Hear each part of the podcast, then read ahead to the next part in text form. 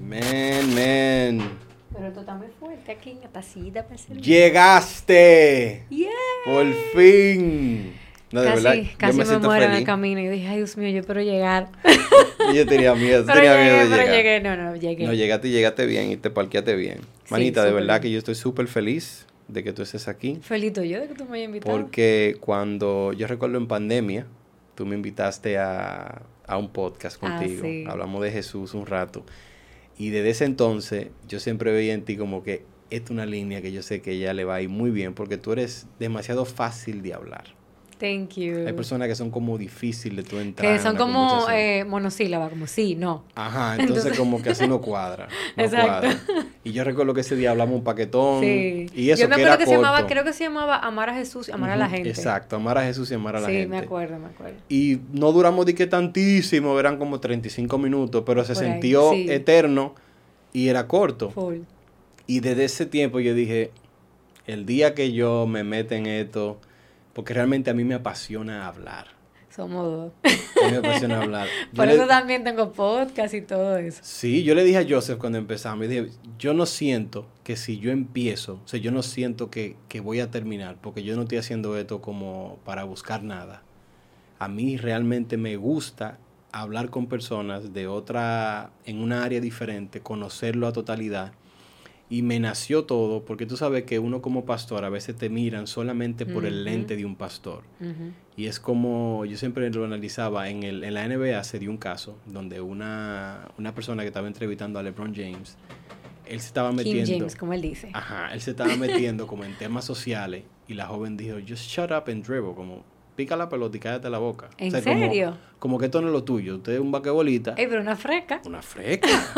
Oh. Y de, de eso se levantó un movimiento de que no, o sea, nosotros tenemos una voz más allá de lo que nosotros hacemos. A mí no me define solamente esta parte de mi vida, hay más cosas que me definen y yo quiero que tú la conozcas también. Y qué aburrido sería como que la gente se quede como con un como que con un solo título tuyo. O sea, si a ti te quitan el ser pastor, eh, cantante y demás, entonces quién tú eres. Exacto. ¿Entiendes? Entonces, qué pero que, que tú puedas crear como este espacio en el que podamos conocernos más allá de, de lo que hacemos, sino quiénes, quiénes somos nosotros. Exacto, que eso es lo que marca más la diferencia. Yo me he dado cuenta cuando tú, mientras más libre tú eres, cuando tú te expresas, más tú permites que la gente entre Full. a tu verdadero mundo. Porque es muy fácil yo fingir un mundo donde yo soy el pastor que solamente estoy aquí Ujú, para no, bendecirte. el santo, el santo. Tú sabes, yo solamente estoy aquí para, para hablar. Darte una palabra de Sí, aliento, darte una palabra. La palabra profética. No. Entonces, cuando solamente es el enfoque, yo siento que se pierde mucho, porque no todo el mundo anda buscando solo eso. Es como una pose que tú tienes. Es como una, una, una parte de mí. ah, No, yo quiero como mostrar al mundo todo lo que yo soy. Me encanta, me encanta. Así que bienvenida a mi mundo. Y thank, Thank you, you. thank you, thank you, thank you, thank you por mi regalo. Te lo voy a dedicar. ahorita. Claro, tiene que firmármelo entero. Cuando te digo que yo te dije cuando me lo diste que yo amo el, el- los colores que le diste. ¿Hay una razón por la cual tú le diste esos colores particularmente? Bueno, sí, hay dos razones. La primera era porque yo no quería salir tan full en la portada. Le metiste un filtro.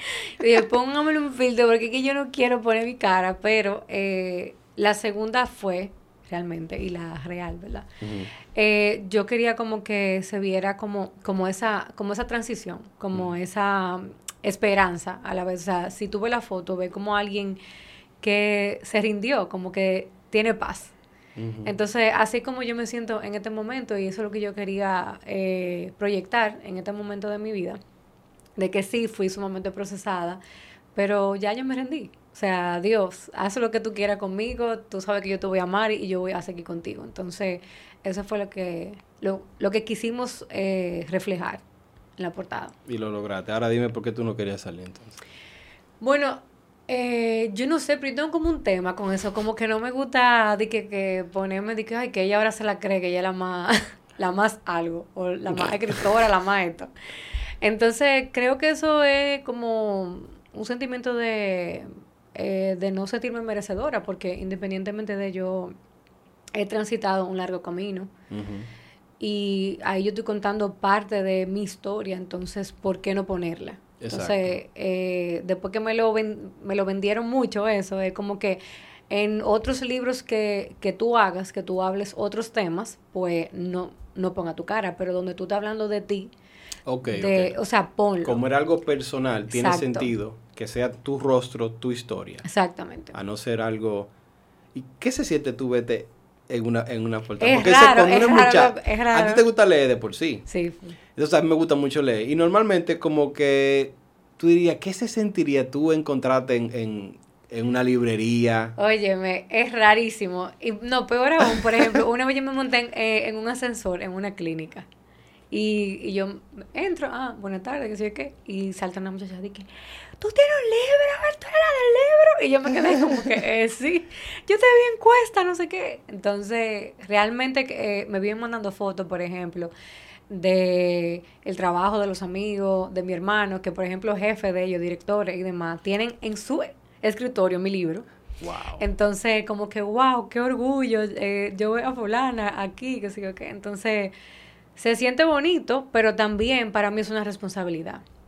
O sea, es una, es una gran responsabilidad, no es simplemente, ah, que ah, pero que ahora ella la ven y creen que es famosa, sino para mí es una gran responsabilidad de yo seguir siendo reflejo de Jesús y que mi vida tenga coherencia con lo que ahí se dice. Exacto, sí, porque eso queda, eso como una biblioteca, eso, eso quedó plasmado y si tu vida se aleja de, de, la realidad que tú plasmaste, obviamente se ve, se nota más Exacto. Que a lo mejor tú, porque hay gente que si no tiene la información ahí, como antes, que, que había, que habían eh, hombres que tenían una mujer en una casa y en los, tiempos cuando no había tecnología y a tres esquinas tenía otra familia, pues nadie, sabía, porque no había información. Pero ahora, en la era que vivimos, que todo queda grabado, ya lo sabe. todo queda plasmado. Y más un libro, que en el libro tú pones lo que, sé, lo que está escrito ahí, es lo que tú quieres que estés ahí. No sé, y eh, mucha gente eh, me decía como que porque yo fui tan vulnerable en el, eh, en el libro. O sea, porque en verdad yo hablo ahí a corazón abierto.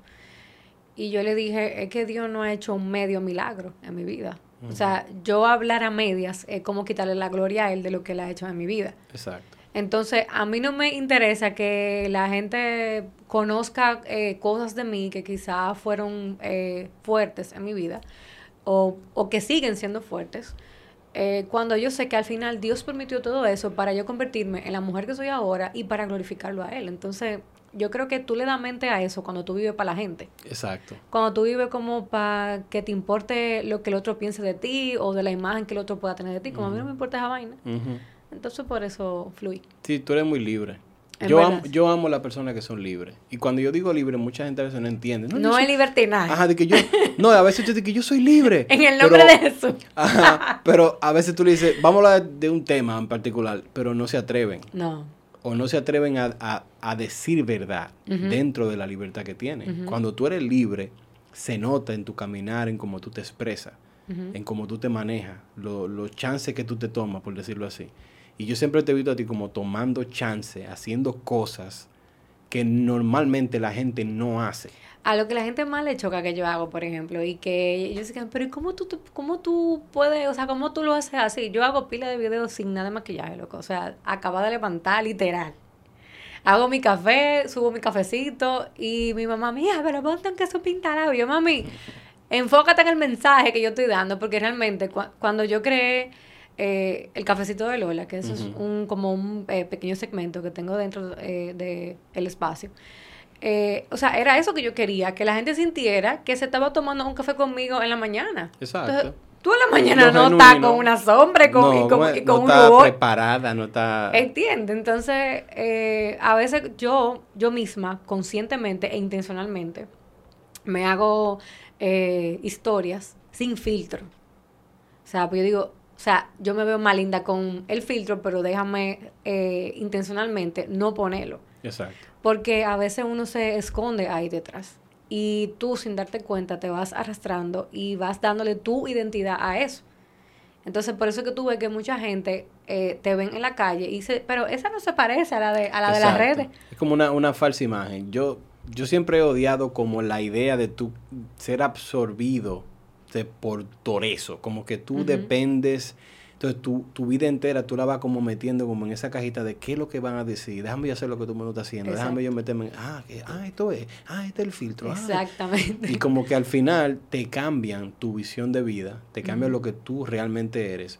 Yo creo, o sea, nosotros somos arte expresada a través del amor de Dios. Y si nosotros podemos ser libres en lo que Él nos hizo y cómo nos hizo, en el mundo hoy día, que está muy pendiente de lo que tú te pones, lo que tiene o lo que no tiene. Que si repetiste una ropa que la tienes no, Eso es de loco. Eso es de loco. Ahora, una cosa que me dio risa fue: yo un día estaba escuchando una entrevista de gente súper famosa, o sea, súper famosa, pero no tan en el mundo de la farándula. Ok. Y ellos miraban a lo que está en el mundo de que, ok, si tú tienes que hacer eso para comer, está bien. Exacto. Pero a mí, y yo pienso igual, de que yo estaré en una alfombra roja y que me pregunten qué yo tengo puesto. Exacto. Un vestido, tú no me estás viendo. para mí eso es como que, en serio, tengo que responderte esa pregunta, como que, why? o sea, ¿por qué nosotros tenemos que entrar en esos círculos donde tú sabes que todo el mundo se está como monetizando de un momento y tú, eres, y tú te incluido en el paquete? No, y que, y que tú eres una cosa. Sí, tú eres una cosa algo. Tú, tú, no eres alguien, o sea, al otro no le importa quién tú eres, eh, qué tú tienes puesto, a quién tú conoces, cuántos seguidores tú tienes. O sea, a mí me da mucha pena eh, todo lo que estamos viviendo porque estamos en una eh, sociedad demasiado vana y falsa. o sea, que importa más lo que tú haces para demostrar quién tú eres que quién verdaderamente tú eres. Exacto. Eso no vende, eso no, no jala. Pero yo, o yo prefiero ser secretamente increíble. Yo prefiero que el que yo conozca o me conozca a mí pueda decir que tiene un amigo, pueda decir que tiene alguien que, que puede escucharlo, más que estar ahí como para sacarle provecho a un momento. No, y que, y que, y que la gente pueda decir, él en verdad eh, refleja lo que predica, porque también hay mucha gente que son predicadores de redes. Y cuando salen del Instagram o bajan del el púlpito, tú te quedas como que, mi loco o mi loca, eh, tú deberías revisarte porque nada, o sea, nada que ver. Entonces, es lo que te digo, o sea, vivimos en una, en, en una época que vale más la pantalla de lo que tú aparentas ser que de quién tú eres realmente. Y en verdad yo trato de caminar cada día como muy consciente de eso. Y yo le digo, Señor, de verdad, nunca me deje olvidar que todo es para ti. Y que todo es vanidad. O sea, esa, esa pequeña frase a mí se me impregnó en, en, mi alma, en mi espíritu. O sea, cuando Salomón dijo, o sea, yo he sido el tipo más rico del planeta. El que tiene todo. El más sabio, el que se ha dado todo. O sea, yo no me he privado de hacer lo que me ha dado mi gana en mi vida. Y en verdad, al final, todo es vanidad. Entonces, cuando tú entiendes eso, que todo es, que el libro, ok, que te conozcan, que tú seas mentor, que tú seas pastor, lo que sea, todo eso son herramientas que Dios usa para, para eh, glorificarse a través de tu vida y para que tú cumpla tu propósito. Pero al final todo es vanidad. Sí, si tú te aferras como al título.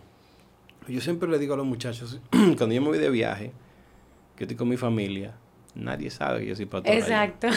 Es como que yo no ando con una, con una identidad que, hey, respéteme. Querubín. Querubín canela. O sea, como, como tú no andas con eso, pero a veces tú quieres vivir en el personaje de que no, aquí yo no puedo hacer porque... No, tú no te supuesto hacer nada erróneo en ningún, lado.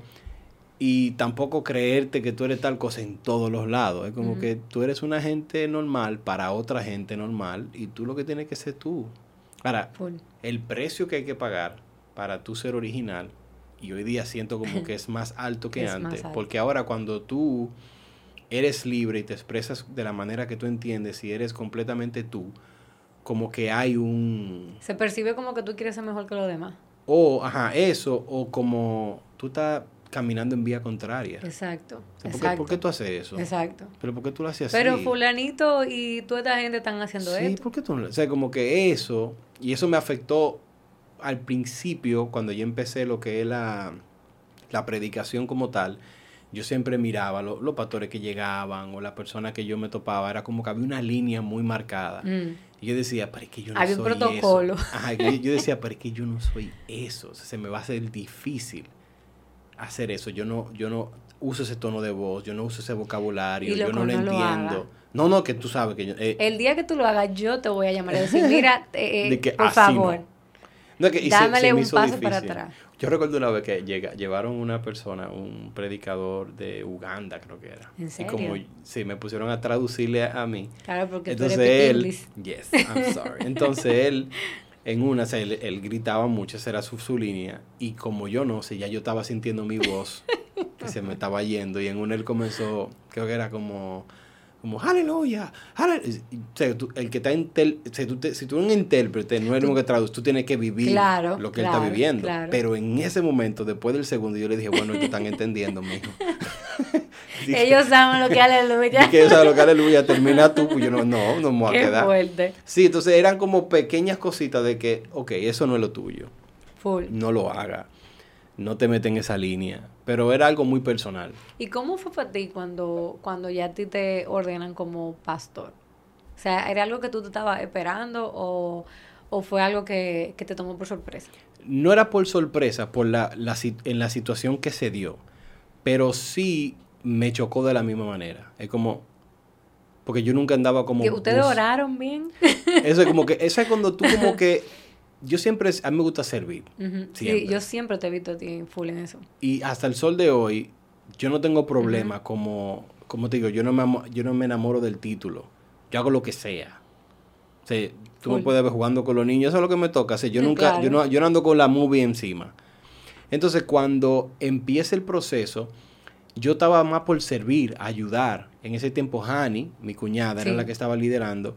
Y yo estaba, era en apoyo con ella. No, no, vamos a darle, vamos a hacerlo. Entonces, cuando surgió todo eso, fue como, pero, ok, ok, vamos a ver. Entonces, empezó como ese llamado, porque yo sí entiendo que pastorear y predicar It's not son, the same. mm, son dos cosas muy distintas.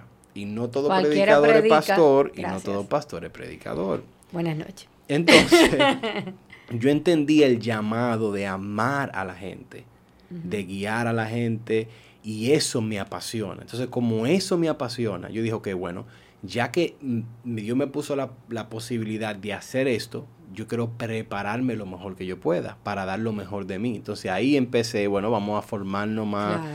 en la comunicación, como digo, vamos a conocer mi voz realmente, déjame yo. Entonces ahí comencé a formar en mí como lo que yo soy hoy.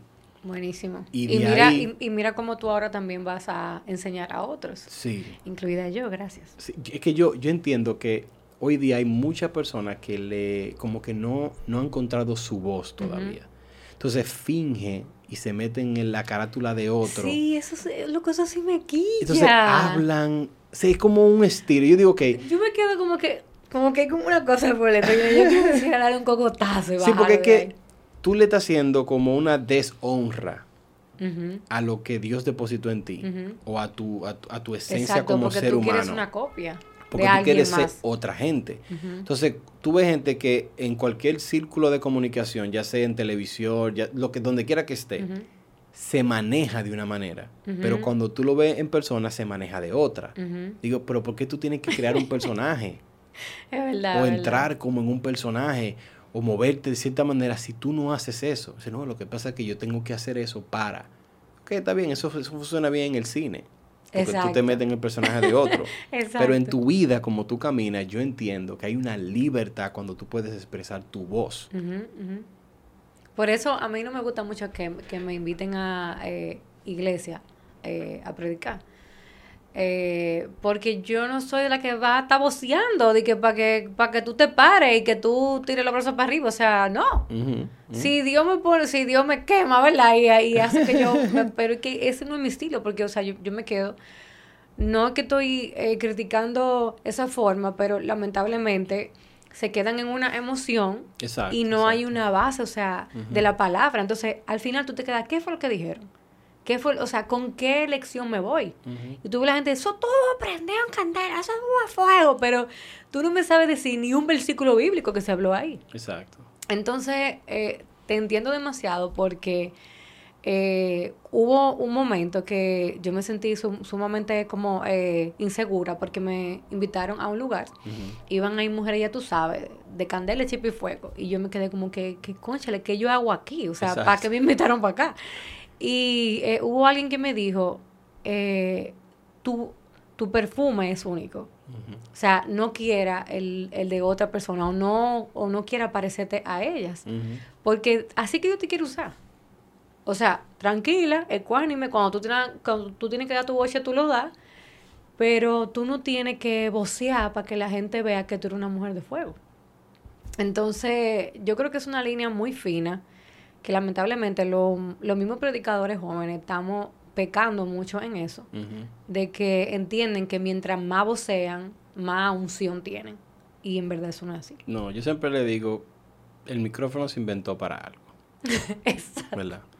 Lo primero. Y la comunicación te enseña, tú agarras el micrófono. Imagina el pobre micrófono, suéltame.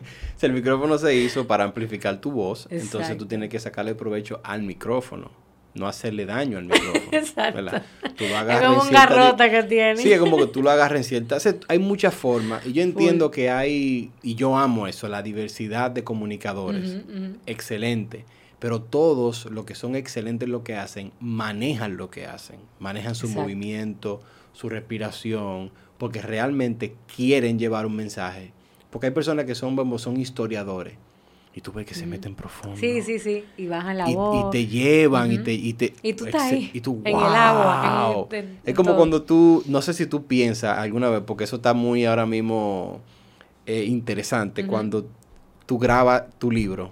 Me dije, todo el mundo me dijo, tú tienes que, y hacerlo tú. O sea, tú misma tienes que hacerlo. y por lo mismo, nadie puede relatar tu historia mejor que tú. O sea, tú estás narrando algo, si tú le escribiste, pero tú sentate ahí, un día manejando a casa. O sea, si lo leo yo, es como que este tipo lo está diciendo. es verdad, es verdad. Pero si sale de ti, y a lo mejor, ponte que tú te quebrantes Leyendo tu propia historia. ¿Qué me ha pasado? Loco, me ha pasado. Y me quedo, pero ¿por qué? Yo tengo que llorar así. Yo es que, eres. Entonces, eso, mira, yo he escuchado miles de autores que las eh, no sé no sé cómo funciona no sé cómo ha funcionado contigo tú tienes una una cómo se llama esto una casa la gente que no no no eh, yo lo hice eh, independiente una, autora independiente. Ok. Pero hay casas editoras. Exacto. Que hay casas editoras que no como que limitan al autor. Por eso mismo yo no, tú no puedes grabar tu voz. Tiene que ser. Y como que hay mucha gente que batalla con eso y por eso no lo puede sacar.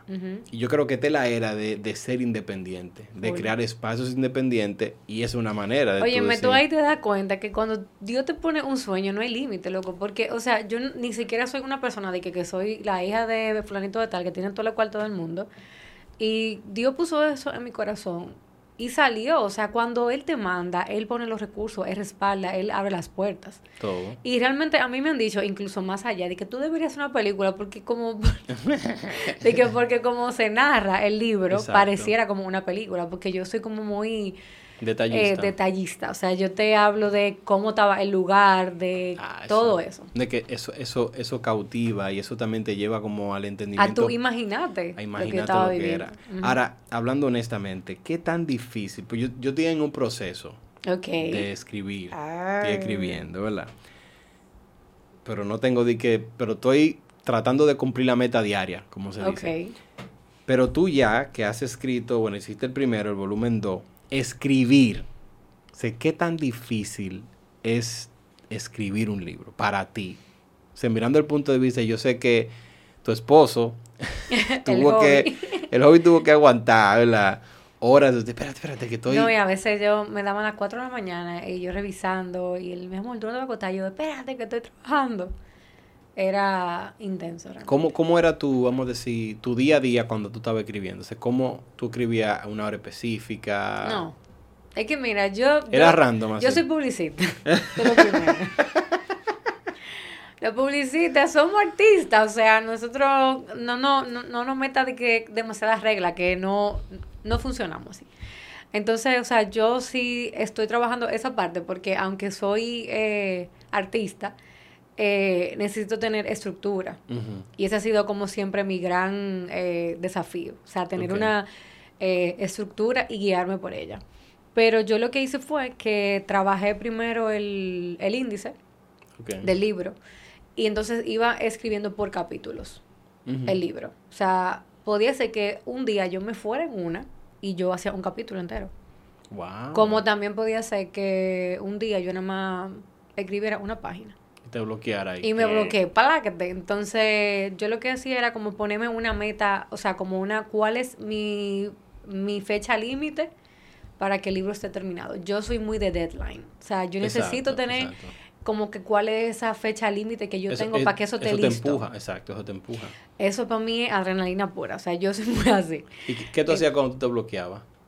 ¿Tú- No, ¿Había algo que tú soltaba todo. A veces cuando nosotros podíamos, eh, eh, nos íbamos para la playa, eh, durábamos... La playa saca lo mejor de uno. sí. y, o sea, yo y la No me playa teme, además, yo no soy muy de playa entrando. Sí, pero, playa. o sea, simplemente tú estar ahí, o sea, sentarte, sentir la brisa y todo eso, como que te desbloquea la mente. Salir, dormir, yo funciono durmiendo. O sea, ¿Cuán- cuando yo me bloqueo, yo, yo me acuesto a dormir. ¿Tú te consideras que tú duermes mucho? ¿O lo suficiente? Lo suficiente. ¿Cuán- cuán- ¿Cuántas horas al día es suficiente para ti? No, o sea, yo ahora mismo yo me estoy levantando súper temprano, como a las seis y media, siete de la mañana. Pero yo antes me levantaba a las ocho y pico, nueve. Ok. ¿Pero a qué hora tú te acostabas? Tardísimo. Pero ahora me estoy tratando de acostar temprano, tipo 11, máximo 12 quizás. Wow, qué temprano. Bueno, Bueno, di que mejor que la una. mejor que exacto.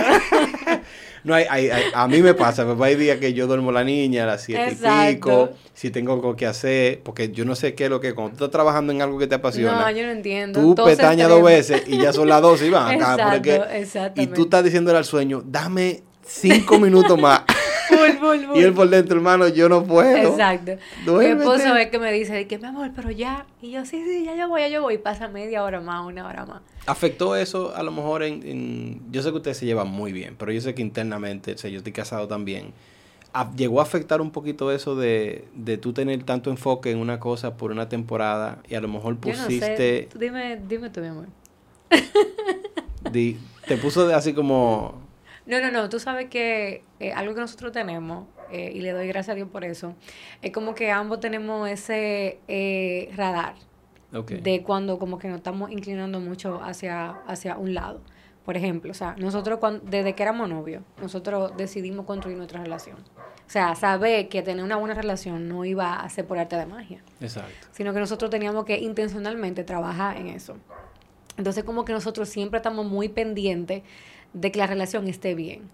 Entonces, como que yo misma, cuando, cuando yo veo que tenemos tres días que no nos podemos sentar tranquilos a hablar, contarnos el día, yo me mi amor, pero tenemos como tres días que no nos podemos... O sea, como que cada uno está sumamente pendiente a eso. Pero, pero sí, seguramente sí. Él tiene que tener su queja por ahí. De que ah, algo, algo, algo sale.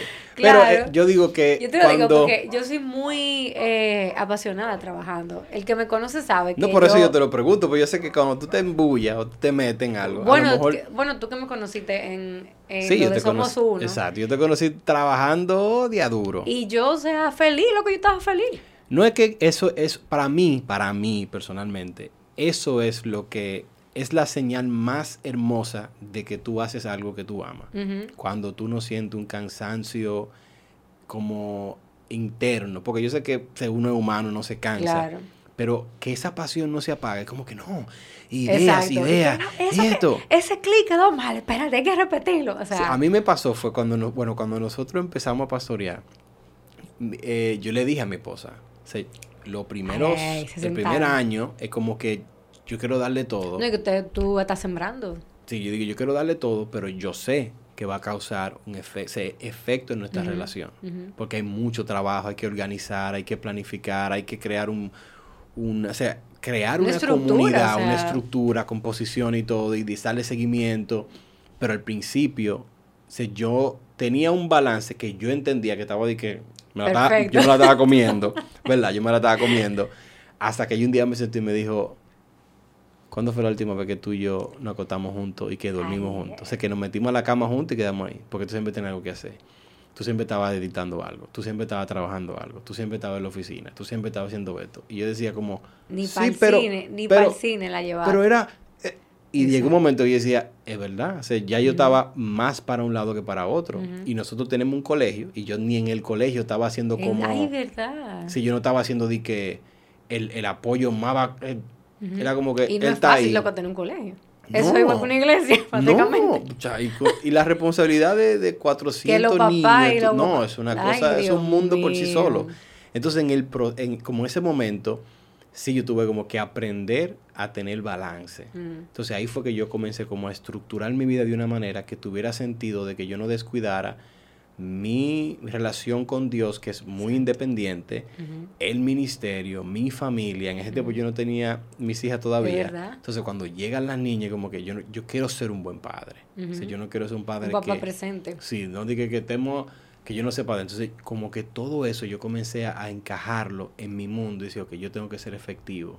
Entonces, ah, de ahí fue que me nació, yo tengo que cuidarme, porque tú no puedes ser efectivo si no te cuidas. Exactamente. Lo, la parte número uno de, de tu vida es tú tener el control de tu cuerpo. ¿Y qué lo- fue lo que me pasó a mí? O sea, por yo no cuidarme, por yo no gestionar bien mi templo, me enfermé.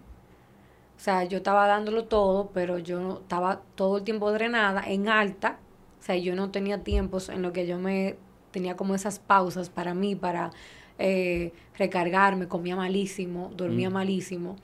Y, y mi cuerpo dijo, ah, es así entonces, pues espérate, págate. Entonces, eso es sumamente importante lo que tú estás diciendo. Tú te cuidas mucho ahora, tu salud. Bueno, com- comparado con antes, sí. Sí. No tanto como yo quisiera todavía, pero, pero sí. Sí, porque tú eras más, tú tenías más libra cuando yo te conocí. Eh, claro, tú puede ser. Sí, no, tú estabas, tú ¿Qué sé yo? Me que yo la foto y yo me. No, no. Es que tú nunca has sido de que gorda. No, en verdad. ¿verdad? Pero, di que, sí, porque esa no es tu contextura física. Pero yo sí recuerdo, y eso tiene mucho que ver con las noches largas Eso de edición. loco comiendo la picapollo. comedia- porque yo no sé cuál es la comida favorita de un multimedia. Era, cómprale picapollo, porque hay muchas Picapollo. cosas que puede comprar. Oye, si no, y si no había para comprar pollo, compramos tostada, era. Exacto. Ya tú sabes, a la una de la mañana comiendo pan. Y a las Exacto. tres de la entonces, mañana. Sí, era muy tarde. Entonces, yo sé que en ese tiempo tenía sentido. Yo me cuido Sí, sí, bastante. O sea, a niveles que mucha gente, de, que eso yo Sí, que tú estás más delgado ahora. yo, yo bajé 40 libras. ¿Qué? De octubre a enero, yo bajé 30. Ujú. Y de enero hacia ahora, Como que te ha ya yo me he mantenido mantenido ahí. Ahora yo tengo un 80. Y ya. Bien. No, yo tenía. Pasa que yo estaba en 220. Sí, sí. Pero yo me sentía de que bien. Pero que tú, como tú eres alto, no se nota Ujú. tanto. No, entonces yo siempre he ido al gimnasio, siempre me he cuidado, pero entonces yo entiendo que eso es demasiado importante, tom- como tomar control de tu templo. Porque el templo es lo que nos hace a nosotros llevar la visión que Dios quiere, pero si tu templo está mal, tú no lo vas a poder producir de la misma manera. O sea, no es lo mismo, ni es igual, y tú lo debes de experimentar ahora. Intenta escribir con hambre o mal comido. No, no Tú- como, jamás. Pero es que el mejor ejemplo, es, o sea, es Jesús. O sea, él Claro. hacía su milagro y se desaparecía y nadie sabía dónde estaba.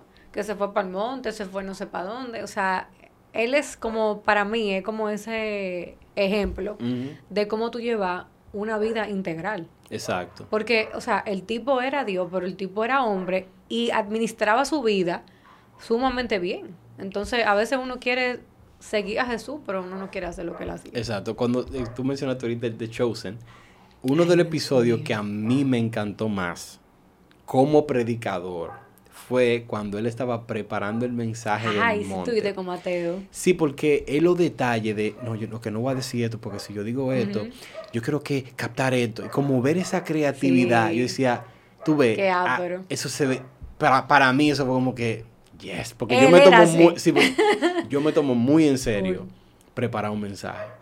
Si yo no puedo simplemente de que abrir un versículo, ven, vamos a darle con ese versículo y lo que punto. toca hoy. No, no, no, no, no. O dije que donde tú la abras, donde, caiga. Sí, porque hay- tú- yo, no, yo, no, yo no quería desarrollar una fe de que tan bacana. Yo decía, padre, Sí, cuando sí. yo hablo, no, y cuando- háblame no, y aquí. que, y que cuando tú lo abres, y porque los pecadores se van a morir todos. Eh, no, que, era eso, padre. Mala mía. Tú sabes, entonces yo me tomo muy en serio y verlo de a Jesús, que me lo están presentando así.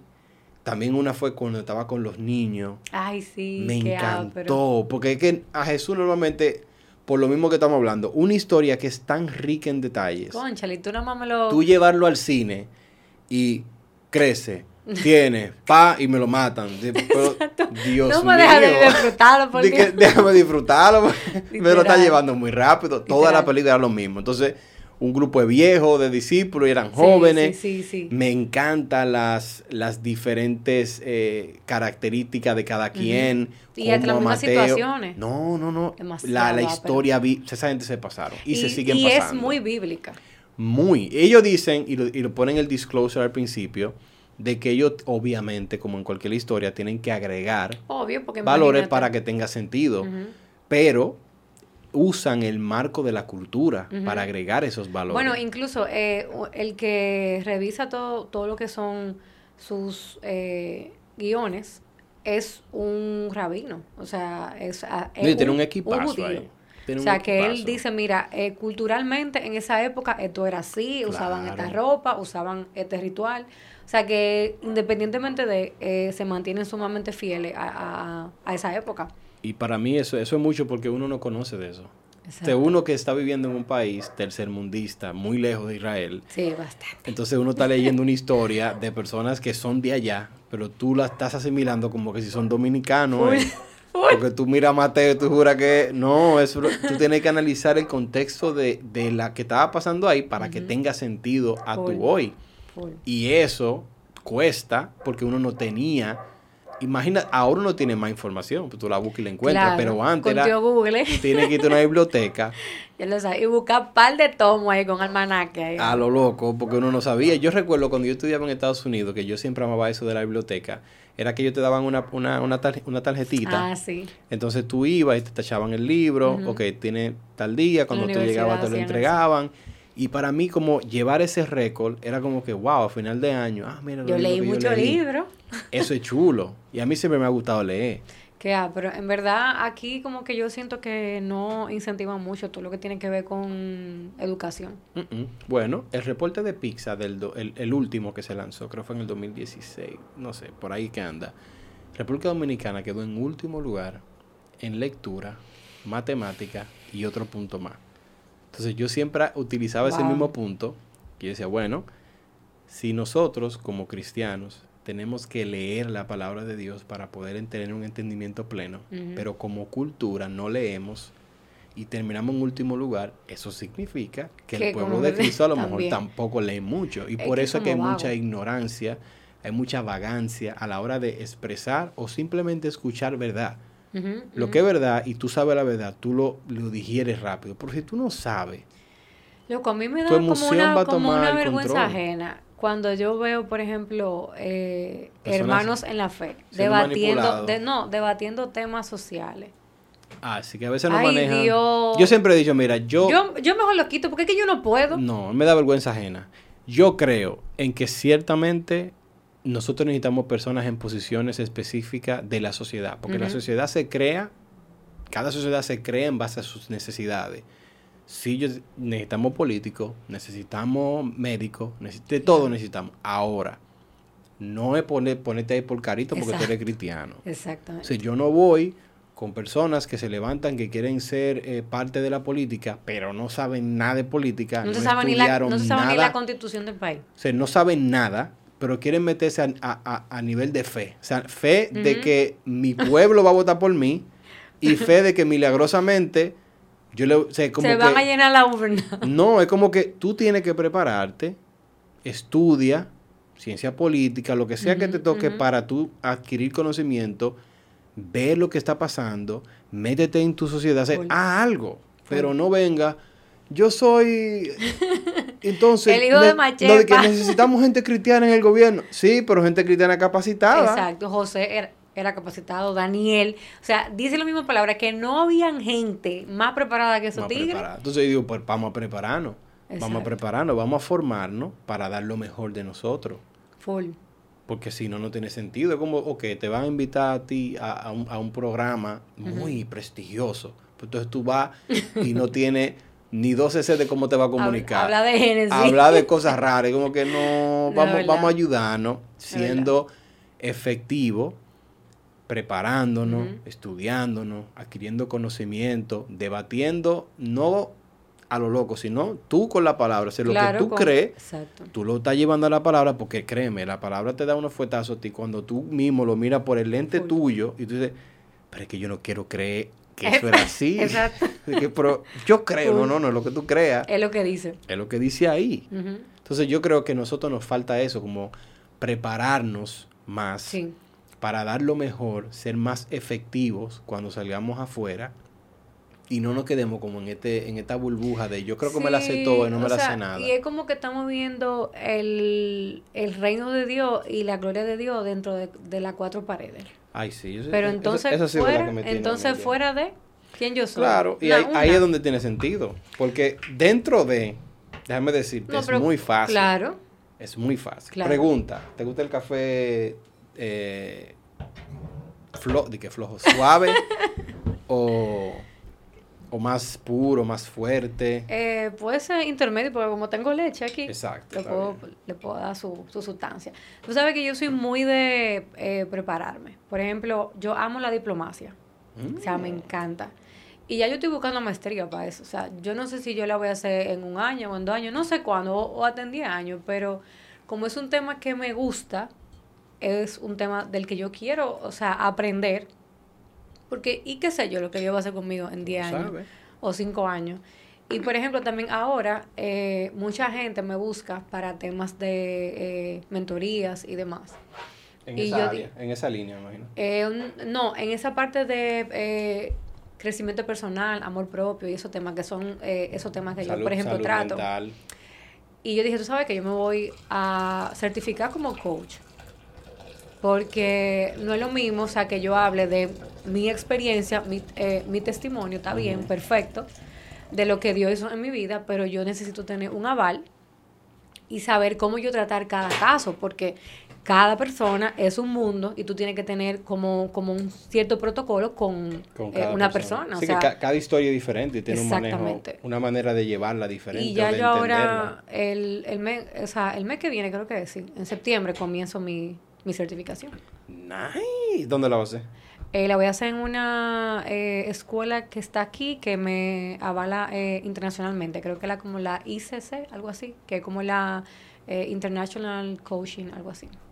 Nice. ¿Y te avala en, muchos países? En el país entero. O sea, en el, en el mundo entero. Nice. Entonces dije, o sea, está bien, la gente me hace caso, eh, la gente sabe que yo no soy una loca, pero no es lo mismo tú yo no soy una loca y aparte soy coach. Exacto. o sea, eso me da también eh, reputación, me da autoridad para, para, yo poder guiarte. Nunca es igual tú hablar de un tema sin manejarlo claro. a cuando tú, porque ciertamente tú viviste una historia, la supiste llevar a lo que es el testimonio, entenderlo y ver para qué lo voy a utilizar y ser efectiva comunicándolo. Pero cuando te tocas temas que no tienen necesariamente que ver, contigo o con la piel o con qué pomada o qué crema, sino que tiene que ver con lo que tú sentías por dentro, que tiene mucho que ver con el cerebro. Entonces tú tienes que comenzar a ver que cómo funciona el cerebro, cómo y te va educando más, porque eso te llena más el conocimiento. Full. Mira, tú, hay algo que a mí me encanta, que yo siento como que en el ámbito cristiano como que un poco polémico ese tema, y es el mindfulness. O sea, como que eso es como satánico. Yo me quedo, o sea, la gente critica todo lo que no, conoce, al final. Y algo que yo he aprendido eh, a través de, esta herramienta es a tu poder apreciar el, gran regalo de tú estar aquí y estar ahora. Exacto. Nosotros vivimos tanto como en el futuro. O si no, en el pasado, en lo, en lo que me hicieron, en lo que, en lo que no viví, que sí o qué que nosotros no disfrutamos el ahora. Entonces, qué, qué lindo es tú poder conectar eso con tú disfrutar el ahora en Cristo. Exacto. O sea, la misma palabra dice, cada día tiene su propio afán. Entonces, el, mismo día te está diciendo, disfrútelo hoy. O sea, enfócate en hoy. Olvídate de que si mañana tú vas a tener dinero para pagar la casa o no. O sea, enfócate en que ahora quizás tú nada más tienes 10 mil pesos para pagarla. Mañana tú buscas lo otro que falta. Pero a veces nosotros como eh, hijos de Dios, yo siento, y es lo que he visto, hablamos de una libertad que no vivimos. Que se escucha bonito. Y que yo soy libre en el Señor y que, pero vivimos súper atados, almáticamente. O sea, la gente cree que todo es el espíritu, pero tú tienes un alma que tú tienes que gestionar. Claro. O sea, tú tienes un alma donde están tus sentimientos, donde están tus emociones, donde está tu historia. Y tú tienes que sanar tu alma, tú tienes que hacerte cargo de ella. Entonces, a veces nosotros yo siento como que vivimos en un misticismo y todo se lo queremos dejar al Espíritu Santo. Y algo que yo he aprendido desde hace eh, un año para acá, o sea, que Dios no pierde el control de mi vida, pero Él me deja la responsabilidad de gestionar mi vida. Claro. Entonces, ¿cómo nosotros estamos gestionando nuestra vida? Esa es la parte que yo más me he enfocado por varios años, es eso, como, ok, si yo miro la Biblia por el ente de que ya Dios hizo todo y mandó a su hija a morir por mí, y me dio toda la capacidad, me dio todo el fundamento, me dio todo, ok, ahora me toca a mí replicar eso, ser el lente por el cual él puede ver a, bueno, vamos a ver a Jesús a través de, vamos a ver ese estilo de vida, excelente. Ahora, si yo no lo miro así, es como que él no ha acabado, él todavía tiene que hacer mucho más. Entonces yo todos los días me voy a levantar como exigiendo, yo me fajé y no tengo. Como un trueque que tú tienes Ajá, entonces eso, como una máquina de refresco, yo le doy tres horas de ayuno y ya yo, yo hice un ayuno de 40 días y silicio. entonces yo creo que la mentalidad de tú seguir viviendo a través de un milagro, seguir como expectante de un milagro todos los días, te quita responsabilidad a ti a ponerte a trabajar. Porque la Biblia dice, ok, ¿quién tiene fe? Pasa un edificio, pero no calcula. Exacto. No analiza. Bueno, o ah, que eso tiene que ver con, con, crear un... Ok, analiza eso en todos los ámbitos de tu vida. ¿Quién se mete en algo sin investigar lo que va a hacer? Exactamente. Pues tú no puedes tirar pata voladora porque, porque di. Ahora, si Dios te está llamando a hacer algo loco, créeme, tú vas a ver el respaldo de Dios, pero no va a haber un deterioro en el camino. Exactamente. Porque Él te va a guiar. Y deterioro no significa que yo no voy a sufrir, no, tú vas a sufrir. Tú te vas a sentir agobiado, tú te vas a sentir, será, tranquilo, no es que tú no lo vas a sentir, porque eso es parte de la vida. Y en cada paso que tú te sales de tu círculo cómodo, tú vas a sentir algún tipo de resistencia. Pero eso no significa que no, no, no, no te va a ayudar. Él lo que quiere es que tú comiences a caminar. Te lo quiere que tú des el paso.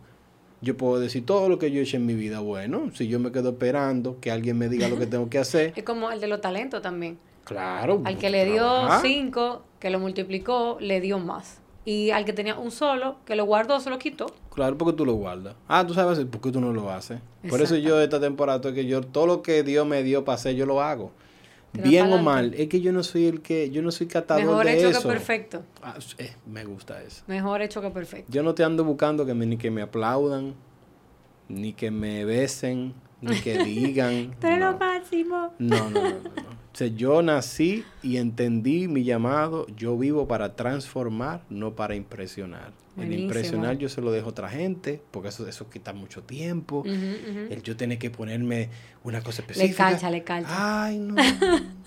Mi esposa sabe, mira, a veces me dice, pero tú eres loco, ¿cómo tú te vas así? Es que a mí realmente, sí, yo entiendo manejarse socialmente, yo entiendo ponerse una ropa un día, yo entiendo todo, pero yo no lo tengo como primero. O sea, yo no me miro en la mañana y digo, ¿qué ropa yo tengo que ponerme? para yo marcar la vida. No, es como que yo nunca lo miro por eso. Yo estoy ahora que estoy haciendo una transición, que tú miras mi closet y es casi todo negro o un solo color que me gusta y tú estás como, eh, como Mark. Exacto. Que tenía toda la ropa negra allí. No, y, bueno, y eh, Steve también, Steve Jobs. Pero te digo, yo me puse a investigar porque ellos hacían eso. Él decía, era para eliminar, el ah, eliminar el, el tema de el perder tiempo y de, y de, perder tiempo en la mañana. Sí, ¿eh? Si tú estás negro, coge uno y te va. Ya, pues, y al final uno piensa que la gente piensa más de uno de lo que piensa. A veces no, que no, todos los días de negro, eso es que no, eso es que no lava la ropa, eso eres tú en tu cabeza. Es verdad. A mí me da igual. Yo estoy, tuve los boxers míos, yo decidí comprar. yo fui a buscar lo que me funcionan, lo que son cómodos. A mí nadie me abre un boxer diferente. Yo compré como seis paquetes del mismo estilo de boxer. y ya, porque eso es lo que me gusta, me siento cómodo. Yo soy una gente de sentirme cómodo, eh. yo no quiero estar incómodo y que poniéndome unos zapatos, porque son de que lo que están a la moda, pero tengo un dolor, pero de que me vieron bien. Con una curita ahí atrás. Yo me voy descalzo si tengo que irme, pero yo, no voy a poner eso, no es fácil. No, es porque eso son, yo siento que eso como que te están controlando sin tú darte cuenta. Full. Es como una manera de controlar tu decisión. Pero tú estás muy fino aquí. No, es que yo... La gente se va a cansar de escuchar lo que digo, pero yo tengo un amigo. yo tengo un amigo que él me enseñó a hacer esto y me explicó el por qué. Y O sea, que cuando tú haces un café en una cafetera, él, tú me dices la cantidad. Ahí está bien. Cuando tú haces un café en una máquina, el agua pasa muy rápido por el café y no toma el sabor, se no se mezcla con el agua y no toma el sabor correcto. Entonces, cuando tú lo dejas reposar, el café y el agua, es lo que hace que ahí se mezcla todo el sabor y realmente sale. Y Sabe te das diferente. cuenta, sabe diferente. Mm. Mucha gente ve café, pues, café quemado. Pues, que, ay, qué, qué olorcito. Y a veces el café que tú lo... Porque Ya oye, oye, teta, cuando tú pones... Yo hasta- odio el café quemado. cuando tú agarras y tú pones en hornilla, ¿verdad? una, una cafetera tradicional, ellos te explican cómo hacerlo correctamente. Sí, lo- Tú tienes que abrir la tapa. Sí, así que yo lo tú lo pones y a le, media Y le echas un chin de agua para que cuando caiga, Exacto. no se... Entonces él dice, cuando ya está subiendo, tú le bajas el fuego porque ya el calor que está dentro Exacto. va a hacer que suba. Pero tú lo tienes a fuego todo, entonces él va a quemar muy yo he rápido. Visto gente, yo he visto gente que destapan ese café, que está hirviendo, botando y están y que ya está subiendo. Y yo, pero eso tienen que apagar. o sea, hirviendo como que son unos plátanos que hay adentro. Uno plátano. Entonces eso no, eso no se debe. No, claro que Porque no. eso es lo que quema el café. Sí, pero tú estás muy fuerte aquí. Claro. Oh my God. Y ahí tú tienes tu, no sé si, yo no le he hecho azúcar, por lo mismo que te dije, ya yo evolucioné al... Déjame entrar a este nivel de, de Digimon. No, pero tú tienes el azúcar ahí, yo porque no le pongo, pero No, pero para ver, nadie sabe. nadie sabe. ¿Quién fue el último que probó? Que dijo, di qué, te la voy a dejar a ti. Él lo intentó, ¿verdad? Él lo intentó. Es verdad, es verdad. Dijo, no, déjame ya echarle. No, no, Déjame, vente". déjame, déjame. Pero you try, try. Vamos a ver, vamos a ver. Está ¿Tú lo aguantas? Claro, Tú ves, claro que sí. tú ves, ñao. Por Dios, por Dios. Yo estoy No. a otro nivel ya. Realmente yo al principio yo decía no, a mí me gusta el azúcar, ¿eh? porque yo no puedo no. beber este café sin azúcar, ni, ni, ni loco. Pero después aprendí. Y me encanta. Está bueno. Sí, es un café, eso me lo trajo Joseph. Ellos se fueron para Colombia. Qué fao. No hace mucho, ellos fueron a... Ese Valdés. Sí, uno de Antioquía, de, la, de media montaña. Ok. Entonces, de la media- Reserva Maya. De de la- Con ese café fue que hicieron la pirámide. Ah, ok. a Zapata la pusieron con el café. Fue con el café y bebiendo el café y siendo ilustrado Exacto. y transformado. Entonces, realmente ese café me encanta. Y como lo cuelo así, me, me fascina. El café colombiano también es un, es un poco más suave que el de aquí, a Sí. pesar de. A pesar de... Yo, yo quería ver... Eh, o sea, yo quería... Me encanta el café. Bueno, tú puedes ver arriba. Yo quería aquí, como, ¿dónde Café Santo Domingo? O sea, ¿dónde está la... ¿De dónde lo sacan? No toques a tecla. No la toco. No. Después hablamos de eso. Después que nos vayamos del podcast.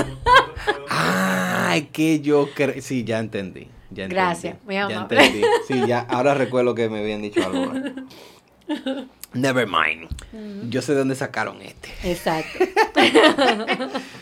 A mí me... Yo, a, ti te gusta el café porque yo sé que tú siempre Claro. con tu café. Bueno, yo tengo eh, mi cuñado, el esposo de mi hermana, tiene una marca de café. Mm. Sí, y es café de aquí dominicano, de Jarabacoa. ¿Cómo es se llama? Muy bueno, se llama Botja, de botija. Oh, de la, del... Ese no era el saquito. Que Ajá. Oh. Se llama vodka. Y se puede Es conseguir... Se puede, está a nivel ya que se puede conseguir en Eh, una sí, tienda. pero cualquier cosa yo te lo, yo te lo mando. Yo quisiera probarlo. Sí, él, él, él tiene molido y también tiene entero. Entero. Yo tengo, yo tengo ah, la... pues entero. No es que así es que... Qué level. Cafetero al fin. No, pero es que realmente así tiene más, más sabor todavía. Sí, full. Tiene mucho más. Mucho sabor. Y ese es muy bueno. Mira, lo probó un barista. El barista de Ava Café, que es uno de los dueños. Mm. Y dijo que le dio, o sea, le encantó, le dio un 10 de 10 al café. ¿Qué? Dile que yo, yo, yo quiero probarlo para dar mi, mi, mi veredicto Ah, pues también. está bien, está bien. Sí, no. Yo te dejo mira. sobrecito. Ay, sí, por favor. Te lo voy a agradecer. Mi esposa no bebe café. Yo siempre le digo a ella que ella no va, no va para el Que cielo. no. Pero hay, sin hay que café orar. es imposible Agradar a Dios. y tú tienes que beber café. No, ella no bebe café ni mata. Té solamente. Té o, o y- ni té. Ella bebe té, pero no es de que, te, tetera, no, es, no es tetera tampoco. Pero ella bebe té, ella lo intenta. Pero yo un día le hice un café con... Yo encontré una receta que era con...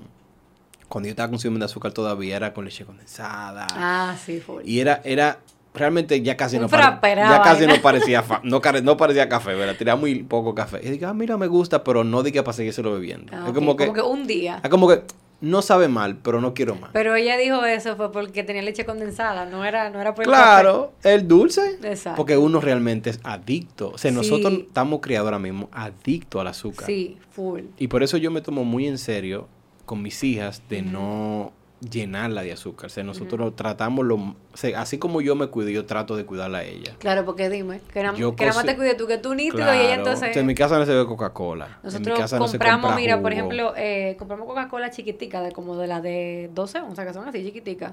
Por si vemos películas, porque yo, a mí me gusta ver películas con, con refresco. O sea, palomita y refresco. O sea, yo no ligo, diga Ok, palomita con otra vamos, cosa. vámonos, fuimos profundo. Ya me está gustando. Pregunta para ti. ¿Tú haces la palomita? ¿Tú en el caldero? Claro, en el caldero. ¿Cuál es tu receta? A veces ¿Cómo la tú la preparas? Con, a veces la hago con aceite de oliva, eh, que se caliente bien, que esté, ya tú sabes, ardiendo casi. La Exacto. tiro y la tapo. O si no, la hago con mantequilla. Con una, con una helado. No margarina, mantequilla. mantequilla. ¿Tú comes mucha palomita? Me gusta la palomita. ¿Tú no le echas mucha sal? ¿O, o te- No, o no, tú no. te pones hasta que te ponga los labios que ya tú estás... Di que, muy buena la película. No, no, no, no. No, a veces, a veces me la como sin sal, pero me gusta mucho la palomita porque eso es algo que viene desde, desde que éramos niños. O sea, Mm, mis hermanos y yo, tú no haces un caldero de palomita y nos tiras ya los tres y nos lo comemos juntos. O sea, porque nosotros siempre eh, íbamos mucho al cine cuando estábamos chiquitos y en la casa siempre, ve- siempre veíamos mucha película. Entonces era siempre con palomita. ¿Cuál es tu película favorita? Bueno, Yo sé que esa es una pregunta difícil de contestar. Es muy porque a mí se me hace difícil, Pero difícil. una de tu infancia que tú digas, wow, me acuerdo. Yo no sé si tú te acuerdas yo de... me acuerdo del, del Titanic que yo vi a ¡Ah! Eso fue por todo lo que pasó recientemente No, que, te- no, que no, se te quedó Yo gravitando tengo la ahí. imagen, yo tengo la- Exacto, puede ser, quizás. Sí, porque eso se queda ahí como que, Full. ah, sí, porque te De tra- verdad. trajo mucha memoria. Full, en verdad. Que eso, eso para mí fue tan, mucho. tan A mí devastador. me gustó, ¿sabes cuál me gustó? Eh, Gasparín. Los muñequitos de Mm, Gasper. sí, Ay, qué pero La yo- película, yo la película de yo Gasper. Yo tenía un sonata blanco que yo le llamaba Gasper. Ay, mi madre, pero ¿y por qué? hasta le puse una placa que decía Gasper ¿En serio? No sé. A mí me gusta Gasper. Gasper, a mí me Por él es, es porque él es como un fantasma tierno. Sí, él es tan cute. Entonces yo decía de ¿Por que qué? este es mi carro. Él es mi Él baby. es sonata, pero. Él es sonata, pero él es buena y que él es de gente. él es buena gente, él me lleva. No, pero ¿qué, ¿tú te acuerdas de la película? ¡Wow! Que eran, lo, lo- eran unos muchachitos que estaban haciendo una competencia de carro. Ay, eh, ay, alfalfa. Alfalfa. Esa me encantaba también. No es así que se llama, se llama de que Little Ross ¿Qué, qué sé yo? Pero, yo no me acuerdo de alfalfa, creo que con Se le ponía. Yo, yo siempre he sido muy Eh, Daniel el. Tabre- eh, el Travieso. Uh, Home Alone. Home Alone. Home Alone. Home Alone, eh, ¿cuál más me gustaba también? Eh, Eh, Matilda, la oficial. Ellos sacaron una nueva. Sí, pero no. Es que de por sí yo no soy muy de. de ¿Cómo se llama? Y De- Jumanji. Uf. Ey, esa fue dura. La primera. La, La, que de fue la con roca. Williams. La de la roca no era mala. Pero, pero obviamente no está era más. Robin Williams. está- no, es que está muy ya en este. Sí. eh, está muy para acá. Está muy, está muy table. Sí, está muy para acá ya. Pero no, esa fue. Es que él hizo un excelente Wow, trabajo sí. como actor. En Wow, esa ese película. hombre, qué pena. Sí, es muy penoso. Pero lo mismo que estamos hablando, o sea, hay, hay términos de cuidar tu salud mental, de cuidar lo que te hace, o sea, la máquina que produce Full. tanta magia, tú tienes que cuidarla. Full. Tú no puedes tirar fotos como una loca y no... Tú sabes que, tú sabes que dicen que a veces eh, el que es buen actor tiene que cuidarse mucho porque a veces ellos se quedan atrapados en los personajes. Por ejemplo, eh. Johnny Depp. Le- Él vive, él- yo creo que él es el eterno... él está, met- o sea, por ejemplo, eh, Robert Downey Jr., él es Iron Man. Todavía, o sea, él hace cualquier otra película y él es es Iron que Man. dejó una marca. Full. Él la hizo por muchos años. Pero tío, ¿dónde. ¿dónde se ve más reflejado eso? El guasón de Batman. Ay, sí. Porque esa fue la causa de su muerte. O sea, una de las causas de su muerte tipo- fue que él, vi- él, no, Él no pudo, salir, salir. Él del no pudo salir. personaje. Y hasta lo decían que los tics nerviosos de- del guasón, que se diga, él lo tenía. Porque él no Wow, de- él nunca fuerte. se salió del personaje. Ese tipo era tan brillante, tan buen actor.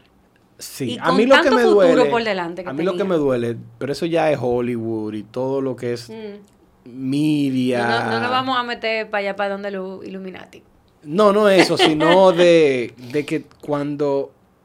Después que pasa lo que pasa, entonces a él le dan un Oscar. Ah, claro. O sea, como que ese tipo de movimiento. Sí. Yo sé por qué.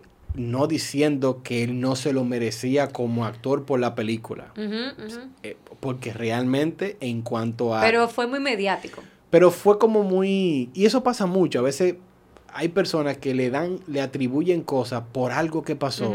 Y como que se arreguindan de la historia porque obviamente eso vende más o Ay, causa muerte- un impacto. Una muerte que me, que me dolió mucho fue la de el actor de Black Panther, Ah. Chadwick. O sea, eso Ahora, fue- te digo que yo amé, que ellos sí... Fue como un funeral. Ah, vi- full. Fue un como una escena de funeral, como lo que ellos queriendo hacer en un Eso fue precioso. Como una, como una honra para él. Una honra, la, la forma de la cultura, la vestir. Yo siempre he amado el Sí. cine por eso. Yo soy de lo que mira los Oscars y mira de que el mejor vestuario. Ah, full. Porque yo soy muy detallista. Mi esposa no. Vemos película y cuando se acaba, yo digo, wow, qué película. Y cuando ella me dice que. la toma, tuviste que Ajá, yo, yo comienzo a decirle de que, porque tú ves cuando ellos pegaron tal cosa, y ella se queda como, ¿de dónde ¿De fue qué que tuviste eso? que yo vi que eso es tal cosa, pero yo siempre como Esa, que eh, esa muy es mi hermana, esa es mi hermana. Qué seca, En ese me- caso. Mi en hermana eso di me que, po- estaba buena. Y yo, ¿cómo que estaba buena? ¿Tú no viste que sí o qué? Yo dije, bueno. O sea, No, como que ya. Mi esposa fue, ella no es muy, ella empezó a ver películas conmigo, nosotros nos casamos, Mm. ella no era muy de que de ver películas. Yo soy muy de, vamos a ver una película, vamos a ver una serie, yo veo muchas series. Yo no veo muchas series, loco, porque yo me envicio. Te digo lo que yo yo, lo hago para ayudarme. te digo lo- oye, te, te voy a dar un tip, lo que yo hacía, porque eso me pasaba. Ey, no puedo, loco. Yo agarra, hay series que yo la tengo, o sea, yo sé que van a salir, ¿verdad? Entonces digo, ok, yo no voy a estar toda la noche de que No, uno más, uno más. no, No, no. entonces yo digo que ¿cuántos episodios que tiene? Tiene cinco, tiene seis. Yo me levantaba tempranito. En serio. Le daba pan y ya a las 12 terminé. Pero. ¿quién? No. Pero Por eso Game of yo Thrones. estoy sufriendo con, con Game con of Thrones me gustaba, ¿verdad? Porque como era un capítulo Eh, todos los domingos, ajá. Tú Eso como que era como el show de día. Cristina, el, cha- el show de Cristina era Pero eso. cuando son de las que tiran en Netflix o las que No, tiran en no. Apple, que tú dices, ok, las están todas ahí. Eso es demasiado. Tú controlaste. Yo decía, yo no, yo no voy a batallar. Yo no, voy a estar en esta batalla, no, yo me por la eso tiraba. yo no la veo, por eso yo no la veo. No, pero hay una que te va a gustar. Eh, se llama. Oh my God. Pero toda la trama, porque para que tú, Tú me la entiendas. mandas, tú me la mandas por te la WhatsApp. manda- la No, trama, la trama trata de una persona. Él es psicólogo, ¿verdad? Pero a él se le muere su esposa. Y él está navegando en ayudar a otros mientras él tiene una herida.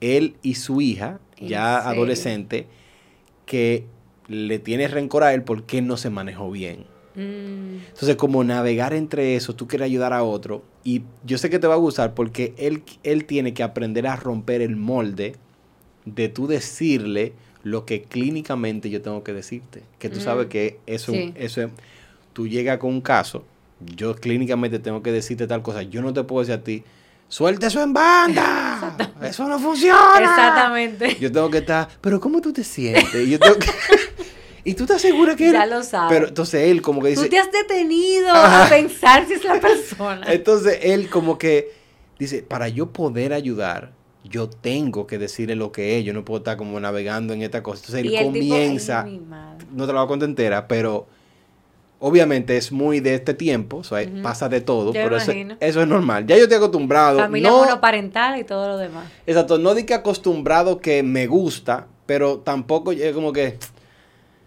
Yo sé porque ese- este es el mundo en el que estamos viviendo. Como es muy difícil tú sal, no hacerlo, en, Es ese- en como- el caso de ellos, es como no Pablo, hacerlo. O sea, eh, quédate con lo bueno y, Claro, y- yo y digo, desecha lo malo. todo lo otro, porque yo sé que esa agenda va muy, muy avanzada. Sí, desde antes de nosotros nacer ya ellos sabían lo que iba a pasar hoy. Claro. O y, eso, y eso ha existido por muchos años. Y eso es lo que me quilla, loco, de nosotros los cristianos, de verdad. Que piensa que esto di que es nuevo. Esto Lo- es viejo. No es, no es, no es que piensa que, eso, que, es, que es nuevo. Que estamos pensando de que en los 12 decretos del año, que vamos a hacer el 31, Ah, sí. Y no estamos pensando a largo plazo, a 20, 30 años, qué es lo que vamos a hacer, o sea, qué es lo que vamos a construir para salvar gente o para despertar gente, porque Exacto. quizá, o sea, esto nadie lo va a parar.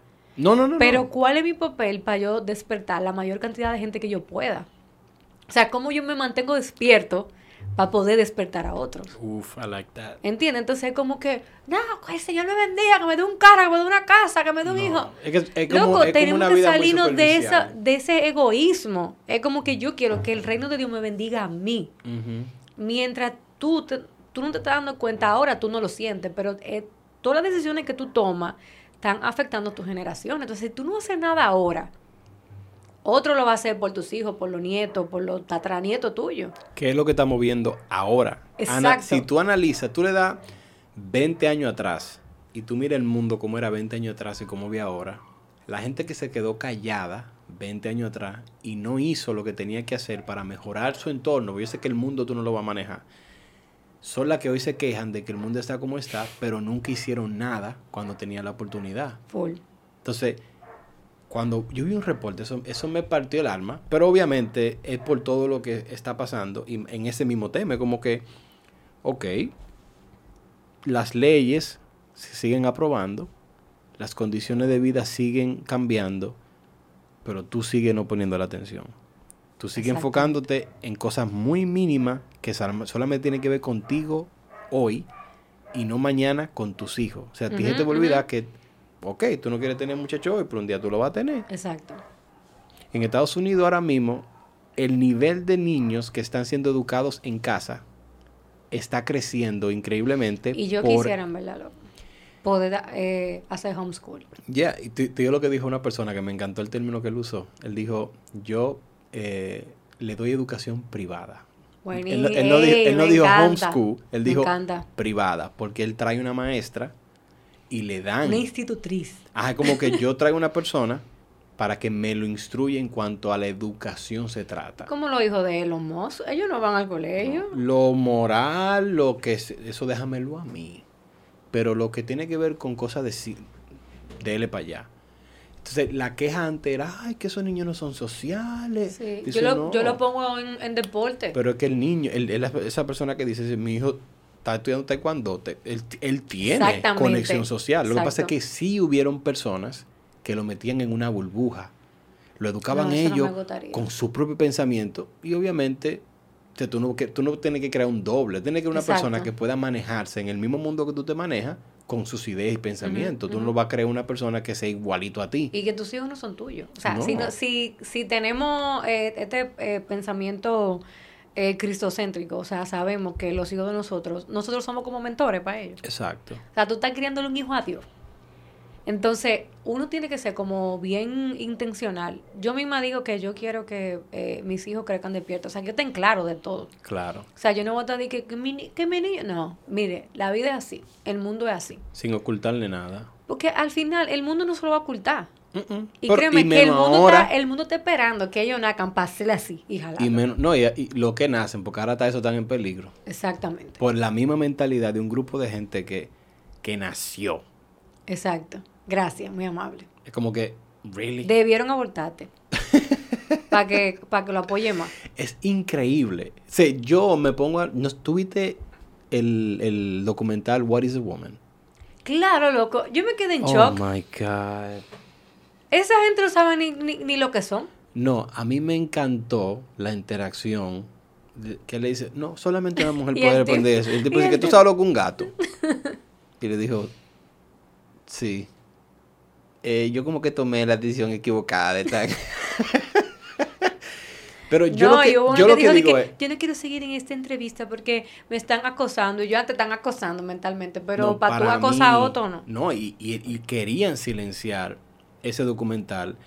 Y cuando él lo tiró en la plataforma de Twitter, Ah, él- se lo tumbaron se también. lo tumbaron. Y Elon Musk dijo, no, espérate, esta plataforma existe para que usted pueda virar y tener su propio entendimiento, pero no vamos a bloquear. Y él lo puso en su mismo, En su mismo, en su mismo- o sea, en su mismo en, perfil. en su mismo perfil. Ya tú sabes. Y ahí está el link. Y una persona lo tradujo al español. Yo lo vi en inglés, obviamente, pero una persona lo tradujo al español. Pero silenciar lo que es normal. Es como Sound of Freedom. O Yo- sea, yo estoy loco por ver esa película. y yo, yo estoy jalando el 31 de agosto, mira, que yo creo que a yo, mí me la... o sea, ahí siempre hay uno, "Ven, yo la tengo por aquí pirateada. No, no, yo la quiero ver. yo quiero verla en pantalla grande, Dolby Yo la quiero ver. Pero yo creo que es- esa es la, la parte que yo soy, yo me considero o trato de informarme. Pero yo no me informo para juzgar. Yo me informo para aprender y poder comunicar lo aprendido. Obvio. Entonces yo leo mucho, no cosa conspiratoria. Yo he aprendido a buscar dentro de la basura. Porque tú Exacto. sabes que las redes sociales, las personas, esa gente que anda subiendo cosas disparate o, o, mm, eh, O que noticias distorsionan. que distorsionan. Bueno, un paréntesis, en tiempo de pandemia en Estados Unidos hubo algo alarmante. Y era que casi seis cadenas de noticias tenían el mismo script. En serio. La- o sea, yo te voy a mandar ese video. De todo el mundo. Se le, es básicamente leyendo lo mismo. Esto, tal cosa, tal cosa. O sea, un, y tú decías, pero, y yo tengo, y yo confío en eso. Yo no veía noticias en, en- Yo en todavía no veo noticias. Y yo sé que en este país eh, me doy cuenta por el nivel de, de muchos que son muy poco profesional, de que tienen poco control, o sea, que Sí. nadie lo está controlando. Porque en noticias, bueno, si una cadena de noticias que se respeta, tienen que seguir el patrón que le Pero mandan. es que tú sabes que siempre hay una cabeza que controla toda la cadena. Entonces, cuando tú ves que saltan con cosas que tú dices, "Pero ¿y eso? O le ponen sazón, o un titular es amarillista. Todo lo que dice OMS, yo no le hago caso. Yo hago todo lo contrario a lo que yo digo. no salgan de su casa, ok, vámonos para la playa.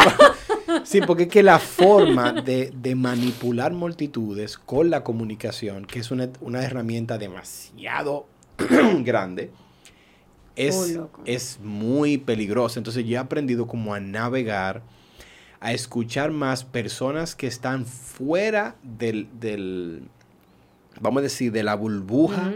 Del cajoncito. del cajoncito que están viendo, aunque no están de acuerdo o estén de acuerdo, lo están viendo por el lente social, no solamente por lo que ellos piensan. Porque yo puedo decir, ah, esto está mal, pero yo tengo que tener la capacidad de escuchar que dice, eso está bien. Hablando de eso, ¿qué tú piensas del- de, lo de, de que ser de izquierda o, o ser de derecha? Es que cuando tú te enamoras de una de, una de las dos, Para mí es un disparate. es un disparate. Oye lo que pasa. Aquí tú puedes decir, yo soy de un partido o del otro. Pero es muy posible que tú simplemente digas, yo soy de ese partido, por porque culturalmente siempre ha sido, aunque te pongan al diablo disfrazado ahí, tú dices, yo soy de ese partido.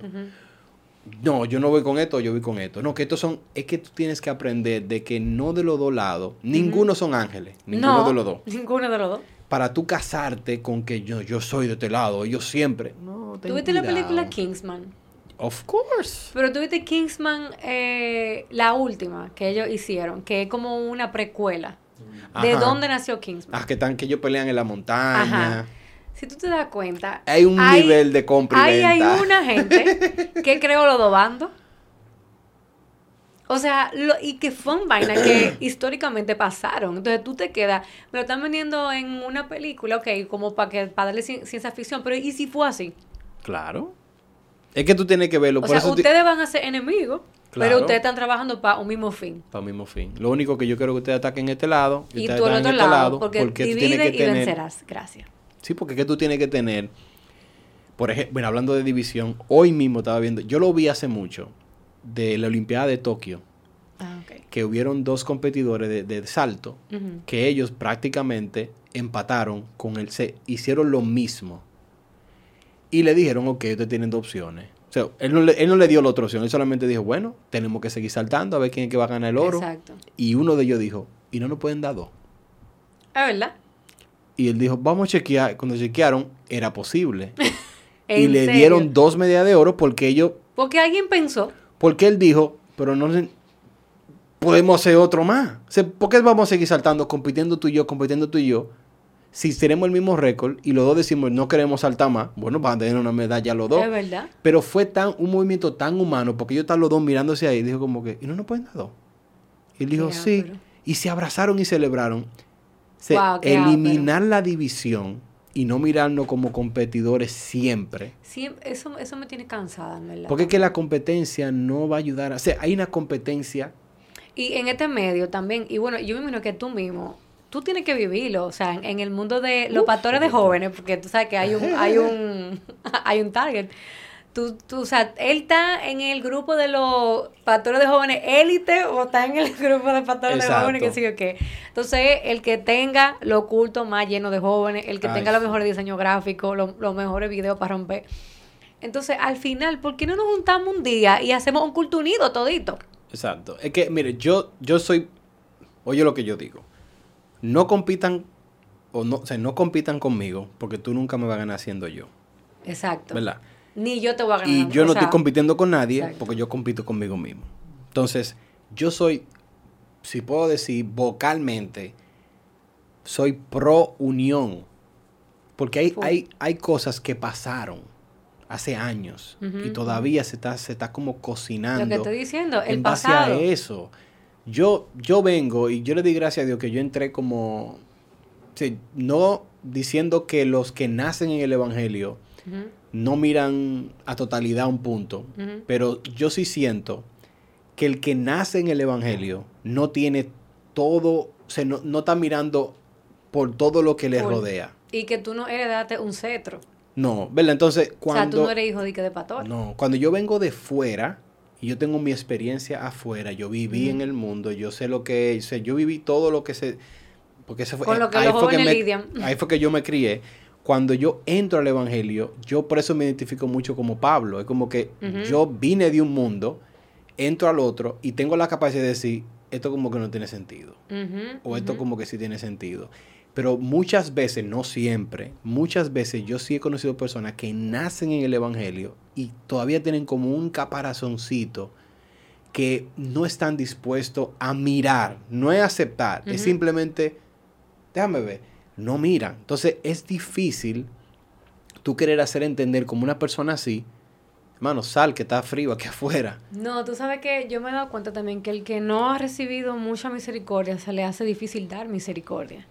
Entonces, cuando tú has sido rescatado y tú sabes que Dios te perdonó mucho, para ti es más fácil amar a la gente y no simplemente mirar a la gente por la cantidad de errores que cometió.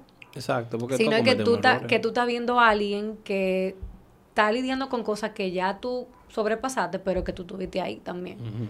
Entonces, a veces lo que yo siento con, con como que con este medio eh, ministerial y demás, que gracias a Dios que no estoy como metida en eso. Estoy como desde fuera. Sí, tú, tienes como una. Yo soy amiga, amiga de todo el mundo, pero no estoy adentro. Eh, es como que yo siento eso, que yo veo muy poca, muy poco amor genuino hacia, hacia la gente. O sea, como que me importa más qué número yo estoy manejando que la gente que yo, que yo estoy ayudando a que sean transformadas, que sean sanadas, que sean eh, levantadas. Y es como que yo misma, mira, cuando, cuando, yo, cuando yo me convertí eh, a lo primero, como venía de una estructura muy eh, rígida en esa parte, como muy militar, sin darme cuenta yo caí en eso. O sea, y cuando a mí me tocó liderar en un principio, yo era muy dura. O sea, era como que una, gente como que, no, se está equivocada, está todo abajo. O sea, yo era, así, yo era así, loco. Pero después como que, después yo me convertí. Otra vez. Entonces, yo me doy cuenta, conchale, pero ¿cuántas veces tú no te equivocas? Y Dios te sigue recibiendo. Entonces, cuando tú te das cuenta que tú has sido perdonado y que tú sigues siendo perdonado, no es que tú te vuelves permisivo, pero se te hace más fácil poder seguir viendo a Cristo en el otro, aunque, aunque se equivoque. Exacto. Entonces, yo creo que la gente muchas veces no está queriendo ir a la iglesia. Es como por eso, porque se sienten usadas. Sí, es que realmente hay un, hay un alto nivel de manipulación. La gente, o yo soy, a mí no me gusta mucho como tener conversaciones con personas que lo primero que me diga es, tengo muchos views, como que ese vocabulario de redes sociales. Yo digo, la vida no, es todo eso. O sea, yo voy a cumplir. yo voy a cumplir eh, años. Yo tengo años viviendo en esta tierra. Y la mayoría de mis años. La mayoría de mis años yo no tenía Exacto, eso. exacto. Y yo sé lo que es no tenerlo. O sea, yo entendería a una persona, o sea, lo, lo que están naciendo ahora, Exacto. que no tienen, no tienen otra opción y a lo mejor se le hace difícil encontrar. Y si no tienen una figura paterna que le enseñe lo que es una vida sin eso. No, mijo, mira, ¿qué? Yo no sabía que uno podía jugar afuera. Yo no sabía que tú podías. Exacto. Yo no sabía. ¡Wow! Malagrama ¡Wow! existe. O sea, como que si tú no crías a tus hijos en esa dirección, bueno, tú lo estás dejando que el sistema. Y eso no te hace de que anti-tecnología. No, vamos a usarlo, sí, vamos a convivir con ella, pero entendiendo que nuestra salud no depende de eso. Y que hay cosas más importantes que tú estás velando de la figura que tú estás creando en las redes sociales. Sí, Me acordé de algo cuando tú estabas diciendo eso. que eh, escuché una vez eh, uno de esos influencers, ¿verdad? Eh, cristiano, por cierto. Que estaba viendo el, eh, el perfil de, de otro, como colega, por decir así. Dijo, de que mira, loco, me está, me está alcanzando. Y yo me quedé como que, really, o sea, me está alcanzando en seguidores. Es una locura. Y, y lo, y lo arbitrario que es eso. Porque es que es un sistema. Y el sistema, el enemigo número uno de Netflix, ¿te digo qué es? Tu sueño. Claro. Ellos lo que quieren es que tú te quedes despierto todo el día. Entonces, ah, bueno, hay una serie en Netflix que se llama El Dilema de las Redes Sociales. Ah, yo creo. Vi una, creo que como La Mente, que yo creo que se llama. Bueno, ese entra en lleno porque lo que están ahí es una voz alerta. Son las personas que crearon, por ejemplo, Ay, sí, yo sé cuál es. el botón que de crearon like. diferen- eh, Entonces ellos, diferentes ellos se escaparon porque Ujú. dijeron, eso va a hacer daño, pero ellos no lo quieren parar porque eso le da un beneficio. Entonces de ahí que viene la explotación de las eh, organizaciones diciendo, ok, esta es la manera que yo puedo mantener a la gente aquí. Bueno, vamos a hacer todo lo posible para mantenerlo aquí. Analiza el botón de like y el de dislike que lo quitaron. Ah, verdad. tú tenías la cap- tú- simplemente tú tienes una opción. O te verdad, gusta, o te gusta o lo ignoras. Tú no, tú no Sí. lo puedes, no te puede no gustar. Entonces la idea del like es mantenerte. Ay, le gusta. Y tú ujú. me dices, ay, le gusta. Tengo mil likes. eso para mí, ¿verdad? Tuve 25 likes, eso no sirvió. No suben algo, lo bajan. No, no tuvo resultado. O sea, si tú le caes atrás al algoritmo, tú te vas a convertir en una persona que solamente vive de redes. O sea, yo no puedo estar contigo ni con nadie en un restaurante hablando y que tú estés más pendiente de la gente que no está ahí. Exactamente. O sea, yo estoy aquí, no me ignore. Y como que, guay.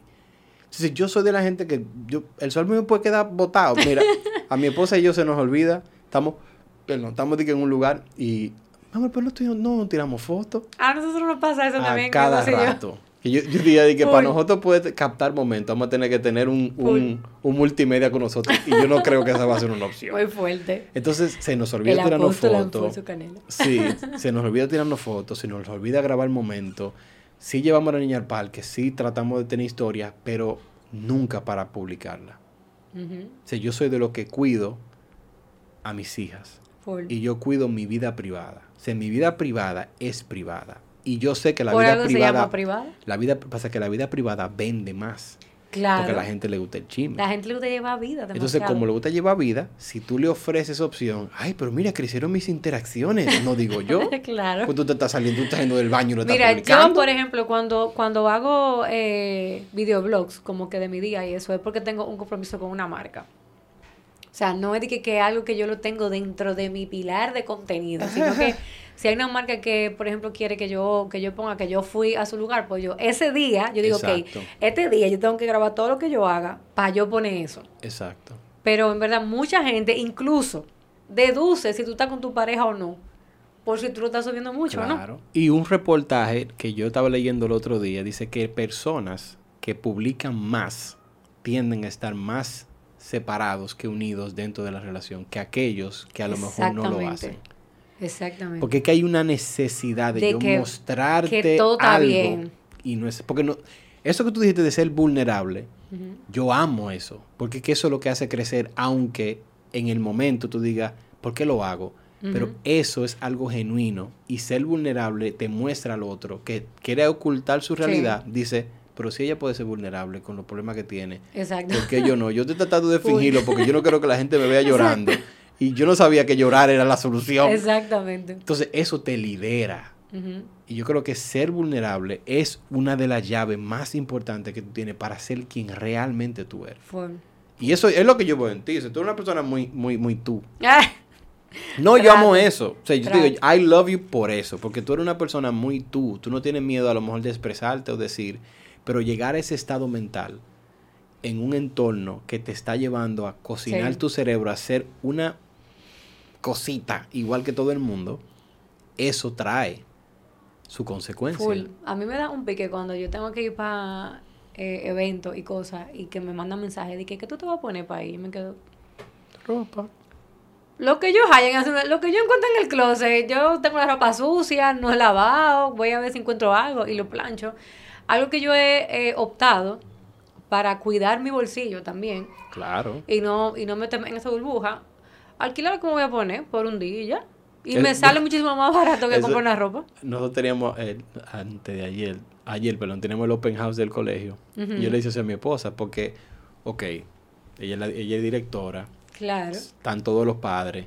Si te pone un vestido rosado, mamey, no te lo puedo poner de nuevo porque de ahí que te lo vieron. es lo que yo le yo decía, hago. pero para eso alquílalo. Eso es lo que yo hago.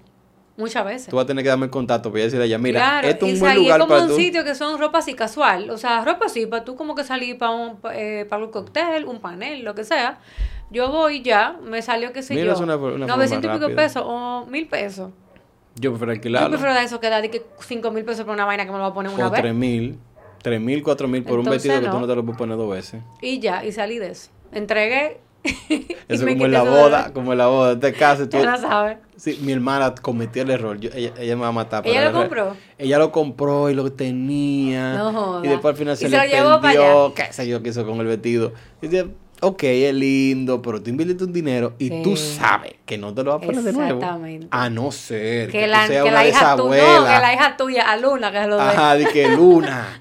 Mira, y, Luna dice que, mami. Eso está muy yo quiero, old fashion, di que, mami. yo quiero honrarte, pero ahora todo es digital. Mira cómo yo cambié el color de mi vestido. Está buena esa. Claro, porque es que los tiempos mañana, yo no sé ni qué va a pasar mañana. Óyeme, yo encontré mi vestido de novia como 15 días antes de la boda, porque ninguno me gustaba. El que yo quería, que yo tenía en mi mente así, yo, yo no lo encontraba por parte. Y lo encontré en Santiago, loco. Te fuiste Oye, lejos. que con lo que yo alquilé ese vestido en Santiago, yo alquilaba como ni uno aquí, en Santo Domingo. ¿Qué? Porque aquí tienen los juegos pesados para la novia. Es que tú sabes que hay, hay, competencia. cada Y me jala. dieron velo, me dieron copa para hacer brindis. Me dieron hasta una, eh, una espátula para cortar el bizcocho. ¿Qué? Una canatica para meter los anillos para cortar de todo. Y yo dije, ah, no, pero esto fue, esto fue una ganga. Ah, ¿verdad? ¿Cuándo fue que te casaste? En el 2019. Wow. Tú Cuatro tienes- años. Para cuatro años. No tengo cuatro años. Tienes. ¿Cuándo ustedes cumplen aniversario? En mayo. Es más, a ustedes van. Sí, Usted- cumplimos. tú- ustedes tienen. Ustedes todavía. Ok, yo sé que están todavía y no tienen hijos todavía. Están en, en el, en el plan. el- Estamos eh, eh, coming soon. En Exacto. eso. Pero, por ejemplo, ustedes han... Sí, esa era mi frase favorita. ¿Cuál? Porque, o sea, que normalmente dentro de las iglesias, como que esos son los, los temas que la gente... Claro. ¿Y cuándo? Y decía, estamos practicando. Exacto. Estamos en la caja de bate. Estamos, sí, estamos en, en la caja de bateo estamos. Sí, o sea, como que lo mantenía ahí. Pero, por ejemplo, ustedes han eh, soñado, a lo mejor, en, en tener... Yo sé, tú no vas a creer. A mí se me dio la palabra otra vez.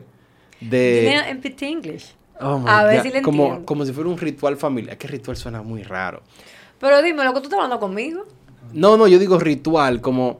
Sé que familias, yo siempre he amado. Por ejemplo, yo tenía una novia judía ¿O sí? cuando yo estaba en Estados Unidos, ¿verdad? Oh my God. Entonces, ellos hacían el Shabbat. O sea, que te iba a ser rabino casi. Casi, casi. ¿Y tu dónde está? con No, tu oye, qué y con tu chulo. talía ahí, Oye, qué dándolo chulo. todo. Entonces, ellos eran, obviamente, no eran que full ortodoxos, pero ellos obviamente practicaban Claro. cierta parte de la cultura. Sí, porque hay... Eh, Adaptan a diferentes judíos niveles. seculares. Judíos Exacto, ellos- eh, ellos religiosos y judíos ultra ortodoxos. Exacto. Ellos caían ahí como seculares. Sí, porque ¿verdad? tú con, un, con una ultra ortodoxa tú no ibas a estar porque ellos no te iban a dejar. No, nunca. Entonces, ellos hacían los viernes el Shabbat. Shabbat, así. ¿Verdad? Pero era, para mí, para mí, eso era como lo más hermoso. Sí, en verdad, muy porque lindo. ellos se paraban un día y yo recuerdo que ellos me invitaban a comer. Ellos preparaban un, bu- un Sí, buffet todo. como Una que movie. era 24 Sí, literal. con mucha comida. Entonces yo llegaba y decía, ok, vamos a guardar los celulares. Yo decía, a mí con el celular. Está bien, había una canasta y ella lo ponía. Entonces Ay, el papá, no, era una cosa hermosa. El papá decía, ok, vamos a, a cuadrar la semana. Y le preguntaban a la más chiquita, ¿cómo te fue la semana? Entonces que los chamaquitos hablan, Ay, me empujó, me dio golpe, yo me de la maestra. y La ratra, la. Y ella se desagaba, tú, tú lo tenías que escuchar, ella duraba un rato. Después pasaban, ellos tenían tres hijas. Después la del medio, la más grande. Después ellos, esa era la parte que me encontraba. Decían, nosotros tuvimos una semana muy fructífera, pudimos ahorrar tal cosa para comprarle tal cosa en el trabajo. Y yo estoy ahí, tú sabes, el inquilino. Tú El inquilino así como que, En wow. Disney tú estabas, No me pregunten a mí, que yo no, yo no, no llevé récord de Yo mi ni, semana. yo ni sé ni cómo estoy aquí. Exacto. Entonces luego, y eso era sin, sin, el- sin, sin nada, sin celular, la mamá cortaba la comida, Ah, se sí. comía, se pasaban, un momento hermoso. Se paraban de ahí, entonces ellos tenían o un juego de mesa o tenían un. Wii y era jugar Mario Kart o lo que sea. Y ahí pasaban la noche hasta que se iban a acostar. Y lo que yo más me... era que las hijas deseaban estar ahí. O sea, no es de que, es algo Qué obligado, ápero. sino que ellos tienen la vida, en- toda su vida haciéndolo. Y ella, no, no, yo amo este momento con mi familia. Qué ápero. Y eso, y digo, yo quiero construir algo que tenga que ver como, se puede decir que no es ritual, es como... Es como, ay Dios, yo también la tengo como eso ahí es la que la palabra palabra. se me va, es como... Tú lo, ves, tú lo ves en películas de que, ah, que, que ca- cada Dios cumpleaños salimos al patio y miramos Sí, al sí, sí. cielo y lo hacemos la vida entera. eh, Eh, Dios mío. Es como una tradición. Como una tradición. Tradición. Ya. Dios mío, te llegó. Gloria al Una Padre. tradición. ¿Ustedes han pensado como, o ustedes tienen una tradición ustedes, que a lo mejor puede que evolucione ahí? Bueno, eh, como pareja, o sea, como matrimonio, una tradición que nosotros eh, dijimos que vamos a tener es que cada cinco años vamos a renovar voto. Ok. O sea, el próximo año nosotros nos toca renovar voto. ¿Pero ustedes piensan hacer otra mini boda o lo van a hacer algo Una mini boda. mini boda? Pero- Sin vestido, ¿lo va, o va a alquilar un vestido? No sé, tengo que ver. tengo que ver qué pasa de aquí a allá. Y, y, que, y, que, sí. y que esas mini bodas sean eh, temáticas, porque ya, ya estamos Nice. casados. O sea, si queremos hacerla como tipo árabe o tipo judía, podemos hacerla. ¿Cuál, ¿Cuál tú tienes en mente para que sea la primera? Árabe. ¿Te gusta la, la...? Full, loco. ¿Tú no tienes descendiente árabe? Eh, judío, Ah, por parte de mi papá. Ah, pues tu papá... Pero él, él es Su que... mi- familia, eh, por parte de su papá, de su mamá y de su papá, son eh, sefardí. Wow, nice. Sí. Pero a ti siempre te ha apasionado eso. Sí, mira, como yo antes de, antes de yo convertirme y de en- entender todo esto de lo que es eh, el judaísmo y demás, yo decía que a mí me, yo creo que yo era como egipcia. Porque para mí eso era como lo más cercano que había. Exacto. Y yo siempre amaba como esa cultura de los egipcios y demás. Y después, que, y después ya, ya entiendo por qué era. Yo estaba un poco, eh, el Exacto. GPS estaba Era un como poco que ta- estaba interno y tú no lo Estaba al lado, exacto. Eh, pero me gusta la cultura árabe, o sea, porque es como sumamente colorida. Muy colorida. Y la ropa es como tan diferente y es como que tú lo vas a usar una vez. O sea, es como algo chulo. Y la música me encanta. La comida, loco. Dios. El hummus, una- el falafel, una- todo. Yo me comí una sopa en un riso. Me cayó mal, pero estaba muy buena. Un gustazo, es no- trancazo. No estaba acostumbrado al sazón. Pero estaba muy es buena. que ellos usan demasiada especia. Sí, Bueno, era una y- sopa como cargada. Sí. Estaba buenísima. Ahora, pero loco, después que yo duré como, tenía como 10 días en Israel, ya yo extrañaba mi mango. ¿Tú fuiste a Israel? Yo estaba Ah, sí, allá, sí, sí, ahora, sí, sí, hace sí, como dos meses. ¿Qué tal? Me encantó. O sea, yo me enamoré de Jerusalén. ¿Tú te fuiste en el tour? Yo fui a un encuentro en el desierto, loco, en el desierto de Judea. Háblame de O eso. sea, dormimos en carpa, literal. O sea, como eh, Abraham, por ejemplo. Wow. Y duramos tres días en el desierto. Entonces, luego de ahí... Durmiendo a eso, ustedes levantaban y se mantenían ahí. Sí, ahí. Era como eh, un campamento. Ok. El campamento era en un oasis, en medio del desierto, loco. ¿Qué? Aperísimo. Entonces, después de esos tres días, eh, nosotros hicimos un tour histórico, o sea, anduvimos el país de norte a sur. Pero era, eh, o sea, el tour era muy ápero porque era conectando todo como que lugares puntuales que proféticamente anuncian eh, la venida de Jesús. O sea, ¿qué cosa va a pasar antes de que Jesús venga? Bueno, aquí va a pasar esto, aquí va a pasar esto, aquí va a pasar esto. Mi piel no le gustó a Israel porque se me, de, se me para allá. ¿Cómo es la temperatura allá? Estaba súper caliente porque fuimos en, eh, en verano. mm, Te estoy hablando que una sensación térmica de 45 grados, o sea, era seco, En seco, loco. Seco, seco. ya, tú sabes lo que, ya tú sabes lo que es caminar en el desierto. Tú sabes lo más, pero lo que más me gustó de eh, el desierto, que ya yo entendí por qué cuando Dios quería hablar con alguien lo llevaba al desierto. Es que hay un silencio, loco, tan fuerte ahí. Literalmente, tú, tien- tú tienes que oír a Dios obligado. Porque aquí no se oye nada, loco, nada se oye. Y el cielo, había, se de noche, las, es- como- había, hay mucha... ¿Cómo que se siente como que uno está más cerca, loco? Yo te iba a preguntar, no, porque sabes que aquí en la, en la ciudad de nosotros hemos dañado nuestra Sí. vista al cielo y hay un lugar en... ah, No me, me En olvidó. Constanza.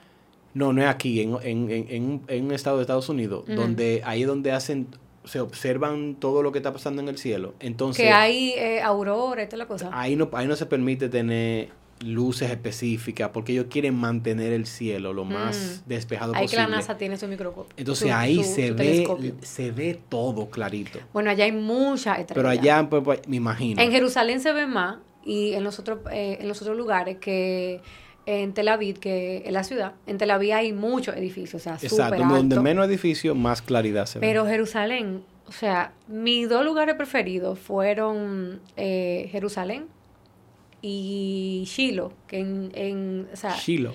en Shiloh fue donde estuvo el primer templo, que duró como 600 años. Wow. O sea, ahí fue donde iban toda la tribu todos los años. eh, y ahí fue donde Ana oró por Samuel. O sea, oró para que Dios le diera un hijo. Y en verdad, ese lugar es como tan especial. Porque es como que tú sientes como una presencia como tan fuerte ahí. O sea, es como tranquilo y todo eso, pero es que como que tú sabes que ahí pasó algo. O sea, es como que Dios está ahí porque es que Hay una carga histórica que tú la Exacto, o sea, ahí hay ¿verdad? 600 años de sacrificio y de oración que eso se siente en el lugar. O sea, en verdad fue muy ápero. Y mi segundo lugar preferido fue también eh, Jerusalén, porque hay tanta historia, o sea, cada No, rincón es una historia. Y es como ellos, aunque ellos son sumamente modernos, como ellos se, como, o sea, como, como que se mantienen tan eh, arraigados a, A su, a su- a su a lo que ellos son, de dónde ellos vienen, o sea, es impresionante, verdad. Y la comida fue buena. Fue buena, me gustó más la comida árabe, honestamente, que la de ellos. Y es una locura, porque hablan de que, que, que son enemigos, ¿verdad? Pero los palestinos viven en Jerusalén también. O sea, yo me imagino que siempre hay hay barrios, o sea, hay barrios que son árabes. y barrios barrio- que son árabes y barrios que son judíos. Incluso de trato, los judíos ortodoxos y religiosos no me cayeron para nada bien. ¿Qué? Son súper pesados. O sea, súper arrogantes. Te pasan por ahí. O sea, si ellos, si ellos quieren pasar por ahí y tú estás ahí parado, ellos te llevan con todo y, y no te piden permiso ni nada. Di que, discúlpame, nada, loco. Ya, ya tú entiendes lo que vivía Jesús. Entonces, pero realmente Dios te hace como que tener como amor por ellos, porque tú sabes que por ese velo de ellos es que Jesús no ha vuelto. O sea, uno está orando que Jesús vuelva, que Jesús. Señores, hasta que los judíos se conviertan, Jesús no va a venir. Pues, ¿Entiendes? Entonces, nosotros vivimos como en un evangelio del reemplazo. O sea, nosotros creemos que Dios lo desechó a ellos y ahora nosotros, los gentiles, somos el linaje escogido y no. O sea, Dios no es hombre para mentir. O sea, Él dijo que ese era su pueblo. Y hasta que ellos nos digan, bendito es el que viene en el nombre del Señor, Él no va a venir. Entonces, nuestro papel como hijo de Dios, si nosotros amamos a Jesús de verdad, nosotros tenemos que tener en la primera línea de, de nuestra lista de oración, orar por los judíos, para que Dios eh, eh, rompa ese, ese eh, eh, orgullo que, que y es tienen. fuerte. Yo, yo vi una... un- él es un... Él es... Él era judío. Bueno, él, él no, él no puede dejar de ser judío. Él es judío. Mesiánico. Ajá, pero entonces él viaja, conoce a Jesús. Entonces él, él viajó a Jerusalén en las calles a hacerle preguntas básicas, o sea, a- culturalmente. Porque o sea, que ya hay Ah, una, sí. una base cultural de que tú le dices Jesús y muchos ni sabían. No. Eh, ¿Ese quién el es profeta eso? de los cristianos. Y, ay, es como que no. Y, y él hablando, y es eso no fue de que se lo, se lo, se lo inyectaron en doctrina, es que ya es parte de la cultura, es lo que ellos creen. Y muchos simplemente no creen.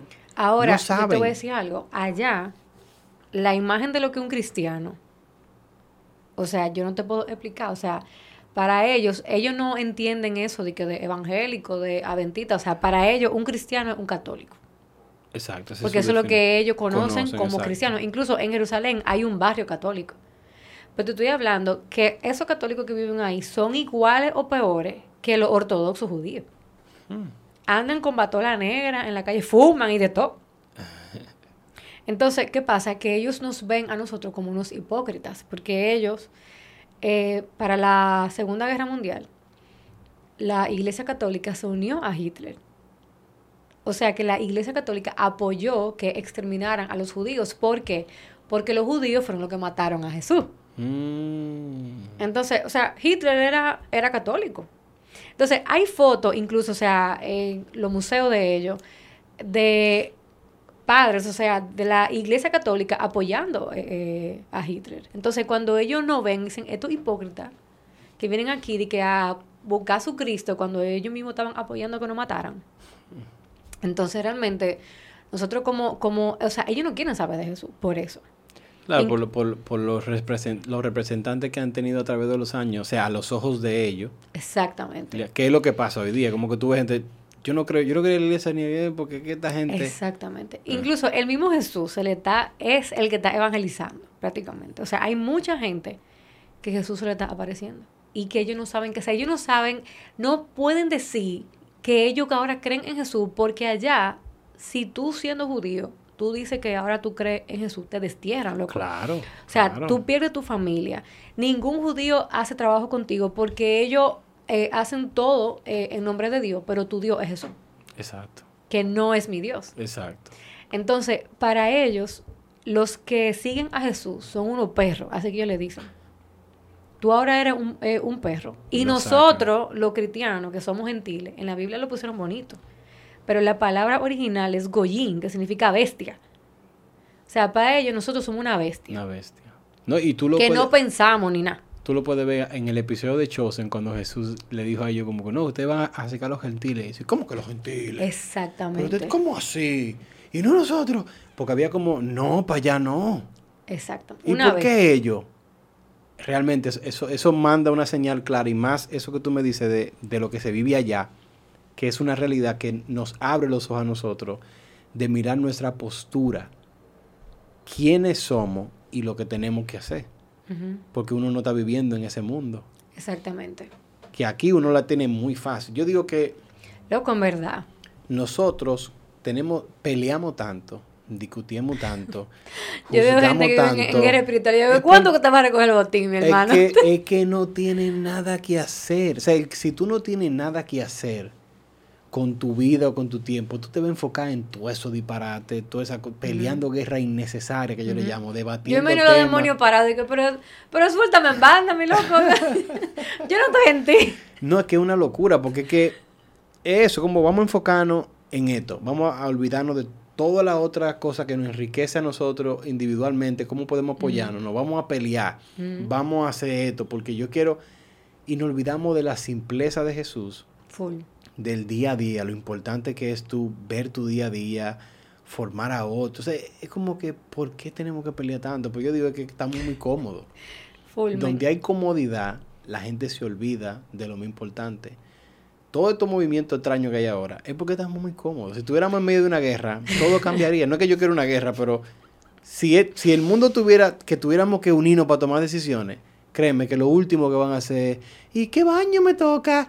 Hermano, mire, siéntese ahí o no se siente, olvídese de eso, porque estamos en guerra, estamos en otras cosas. Pero como estamos tan cómodos, En verdad, algo que yo escuché cuando fui a, a, eh, Argentina, eh, que dijo uno de los de los del equipo de Toma tu lugar, es que el enemigo solamente ocupa espacios vacíos.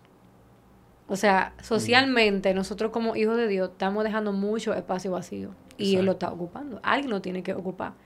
Entonces nosotros nos hemos metido adentro de las cuatro paredes, a bajar el cielo, a bajar todo, y le estamos dejando la sociedad al enemigo. O sea, la misma, la misma palabra dice que la tierra está gimiendo por la manifestación de los hijos, pero no es de los hijos bebés, no es de los hijos adolescentes, es de los hijos maduros.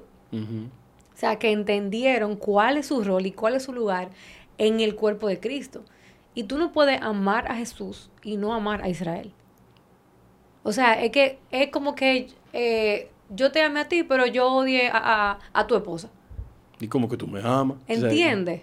Entonces, tú no puedes decir que tú amas a Dios y no amas lo que Dios está amando. Exacto. O sea, y Dios ama a su pueblo y, Y Dios quiere que su que pueblo se convierta. y Entonces, de la forma que lo ama. Porque lo ama alocadamente. O sea, y la misma, y la misma palabra dice que él dijo, yo escogí a Jerusalén como mi habitación porque le dio su gana. ya. Y ya, ¿y por qué le dio su gana? Ya yo tengo que amar ese país, aunque yo nunca haya ido. Entonces, a veces nosotros estamos muy en, dame, dame una casa, dame un carro, dame un trabajo, pero no estamos preguntando, Señor, ¿qué estás haciendo de tu corazón? O sea, ¿qué tú amas? ¿Cuál es tu sueño? ¿Qué tú quieres ver en la tierra? O sea, tuvo un pastor que decía de que de, pe- oraciones peligrosas. Exactamente. Eh, Dios haz tu voluntad. Quita lo que no te agrada. Yo hice esa de una vez y me dio psoriasis, gracias. Es que cuando tú comienzas a decirle a Dios, mira, se, dame tus ojos, yo quiero ver. tú sabes que eso es peligroso porque Claro. te va a cambiar tu forma de ver el mundo. ¿Y tú estás dispuesto a ver el mundo a través de los ojos de Dios? Hmm. Tú estás dispuesto a ver la necesidad de la gente sin tú querer. Es como que, oh my God. Y como que tú no quieres, pero hay algo dentro de ti que tú tienes que hacer algo.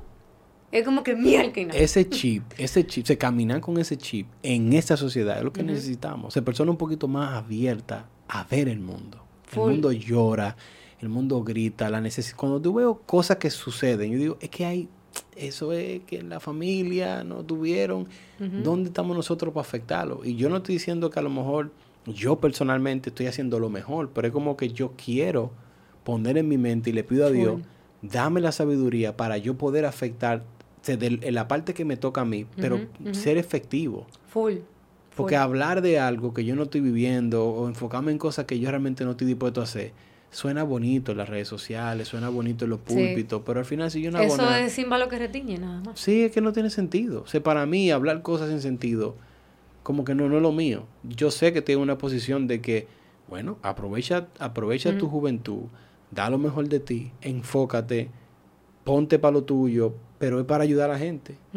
Porque yo puedo enfocarme en construir mi vida, para mi familia, que todo esté bien, Sí, que no sí. falte nada, pero Eso es muy egoísta.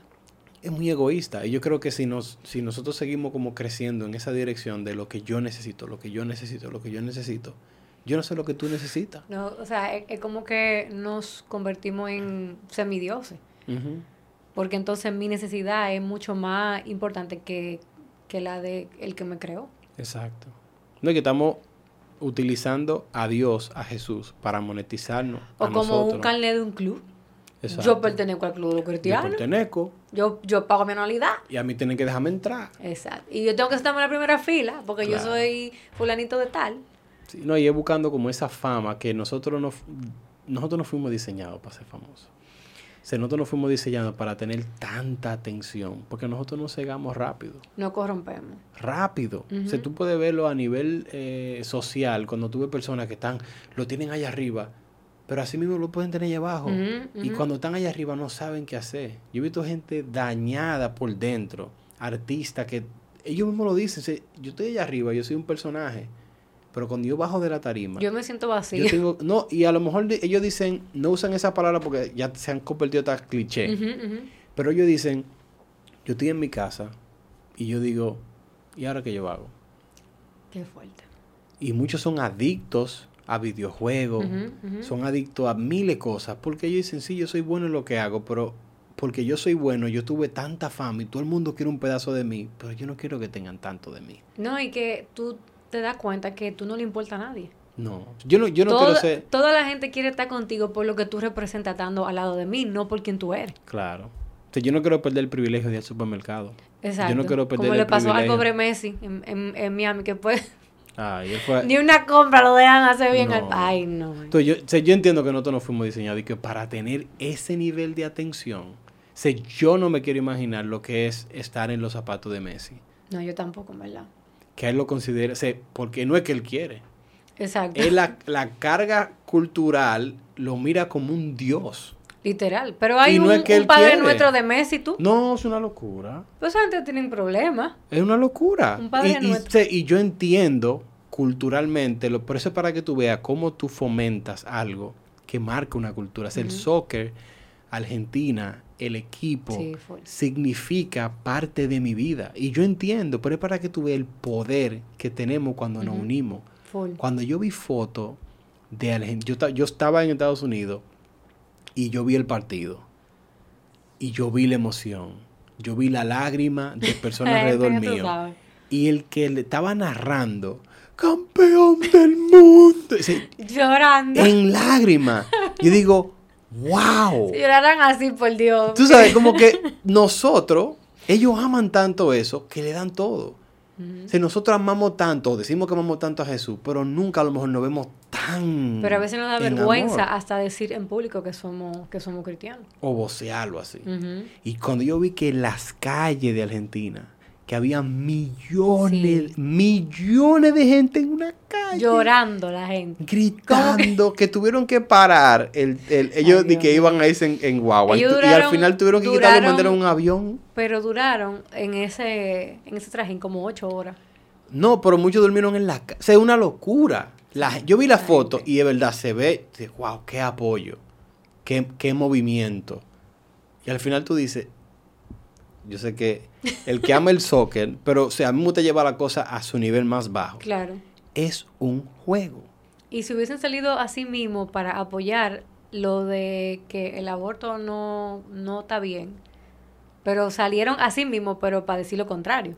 Es una locura. Y ver, y yo siempre digo como el, el punto de vista, cuando tú puedes mirar a través de, de- de una gente y, y tú ves que su respuesta no tiene ni tan... o sea, es que no la ha analizado lo suficiente.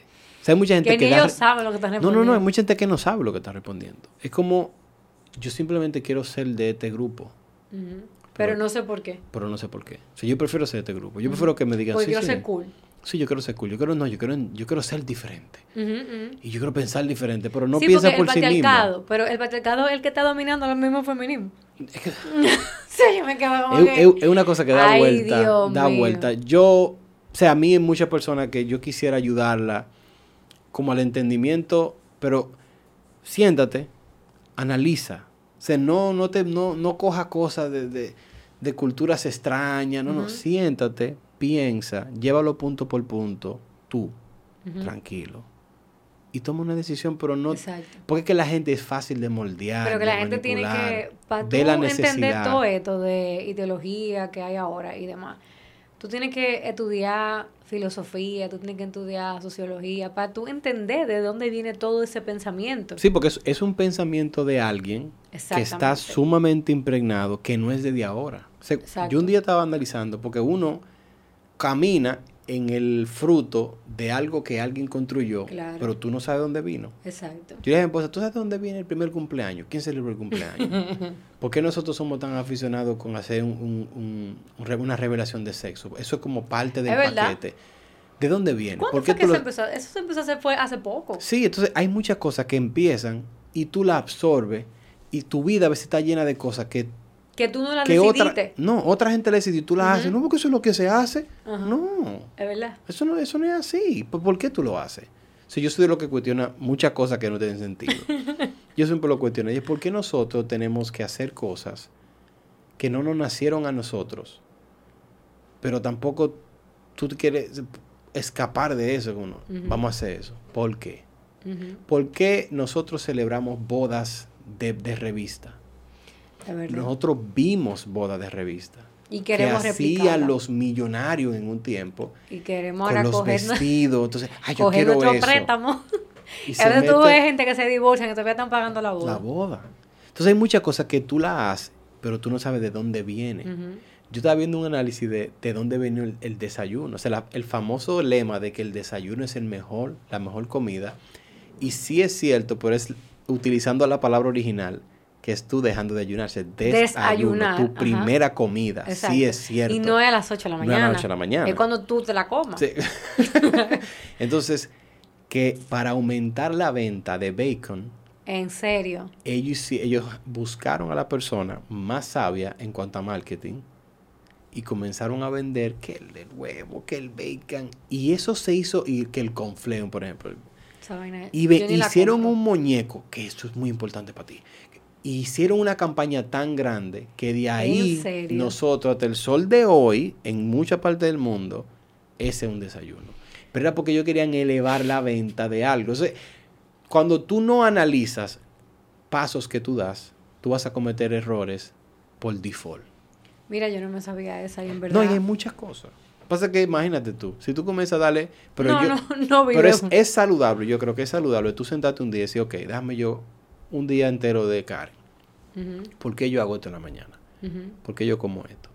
¿Por qué yo hago esto? La gente dice, este tipo está loco. No, Es eso no te va a costar mucho. Es para que tú tengas control de tu propia vida. ¿Por qué tú haces lo que tú haces? ¿Por qué tú te levantas a tal hora? ¿Por qué tú comes lo que comes?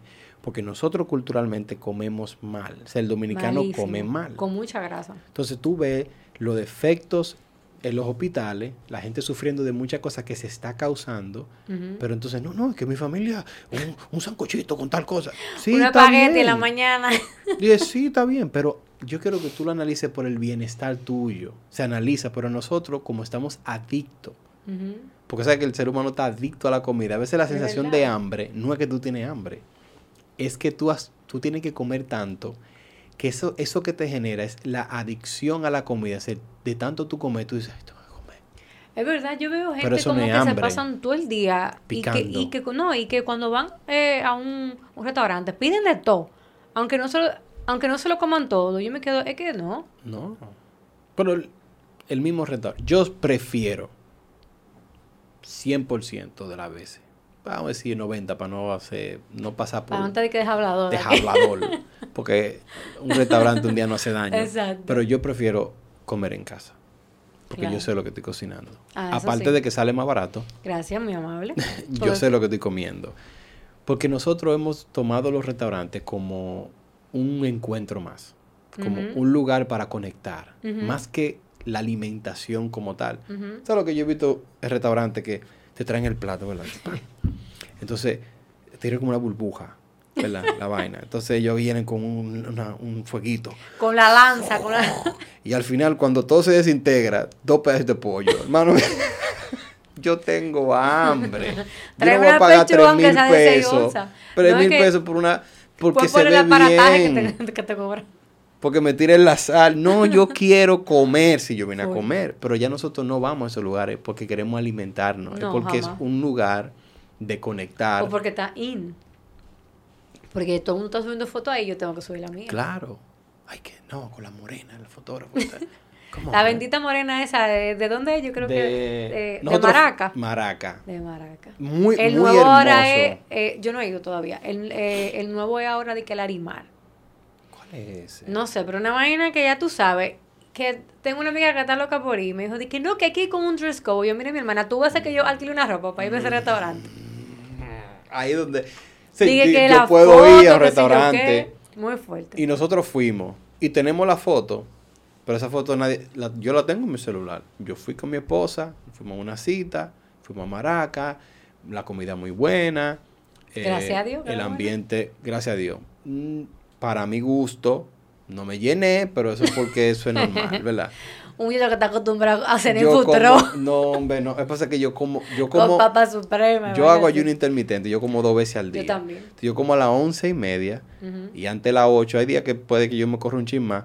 Pero cuando yo como a las 12, a la- yo como. O sea, yo mucha pechuga, mucho. O sea, cuando yo veo un lugar que yo veo que San estoy pagando demasiado y tú me traes una, una creta de comida, no, así no. no, pero tú por lo menos vas para crear ese recuerdo con tu esposa. Eso es lo que te digo, por eso le quité el 100 y le da un 10, porque Claro. realmente crear historias Claro. es hermoso. Claro. No, y un parque, Porque después que tienen 30 sea. años casados y ese, ese, ese rullido no me sacó a ningún lado. Nada más queriendo cocinar en la Sí. casa. Ese sazón me tenía harto ya. No encuevado ahí, no queriendo Todos los días, todos los días, yo. Claro. Y todo el mundo con la maraca. Y yo jalando aire en esa casa, No. estaba harta ya. dije que está bien que te guste el cine, pero sácame al cine. Cónchale. Downtown Time Tú sabes que tú sabes algo que es chulo.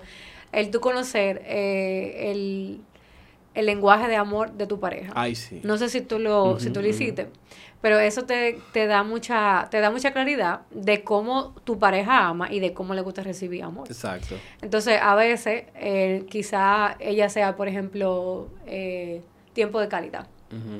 Y tú sea eh, acto de servicio, por eso tú cocinas en la casa y te gusta hacerlo todo tú, eh, no sé, manual. Pero para una mujer, tiempo de calidad es que vamos a salir, vamos a estar solos, o sea, vamos a eh, conversar, o sea, que tú me dediques tiempo a mí. Entonces, imagínate tú, tú creyendo que te la estás comiendo porque te está haciendo su comida y la tipa eh, dije, no en este idioma que yo... otro sazón más. Exacto. No, algo que yo les recomiendo a ustedes, yo sé que es aprovechar esta temporada. Porque cuando yo miro hacia atrás, y no es que nosotros no hicimos mucho, pero siempre puedo decir, pudimos hacer más cuando estábamos totalmente solos. Porque la libertad de decir, ponte ropa que no vamos, es lo mejor que existe. Sí. Hoy día yo digo, Ponte, Ah. ponte ropa, ponte ropa. ponte no, hay, ropa. hay que analizar la hora, aquí se van a acotar, después van a estar cansadas, que la siesta, que tal cosa, porque para que esas niñas sean ecuánimes y funcionen, tienen que dormir, que si no duermen hay problemas. O sea, como que tú tienes que ser más meticuloso con cosas. Y esta temporada que ustedes están así un poquito más libres, de tú decir, vámonos, nos fuimos. Vamos a comer tal sitio, la cuenta va a ser hasta, hasta mejor. Full. Vamos a ir a un parque, son ustedes dos. Vamos a patinar, vamos a patinar. Vamos a dar. Es crear las historias ahora, porque las temporadas de la vida, cuando llegan los niños, cambia. O sea, no es que tú quieras, no es a ver, es que si tú quieres ser una madre o un padre responsable, tu vida va a cambiar, ya no todo es por tu lente. Exacto. Tú tienes que tener ahora más control de qué hago, qué no hago, cómo camino, qué, por dónde ¿Qué voy. digo? ¿Qué no digo? no, todo cambia. Pues a Liz, la más grande, no se le puede prometer nada. Ni de mentira, ni nada. Ella todo lo calcula. Ella tiene tres días. Y hoy, yo sé que se lo repitió a mi esposa.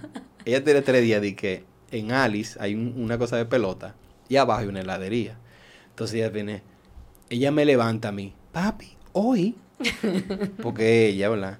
Hoy vamos a ir al lugar de pelota y luego bajamos y comemos helado.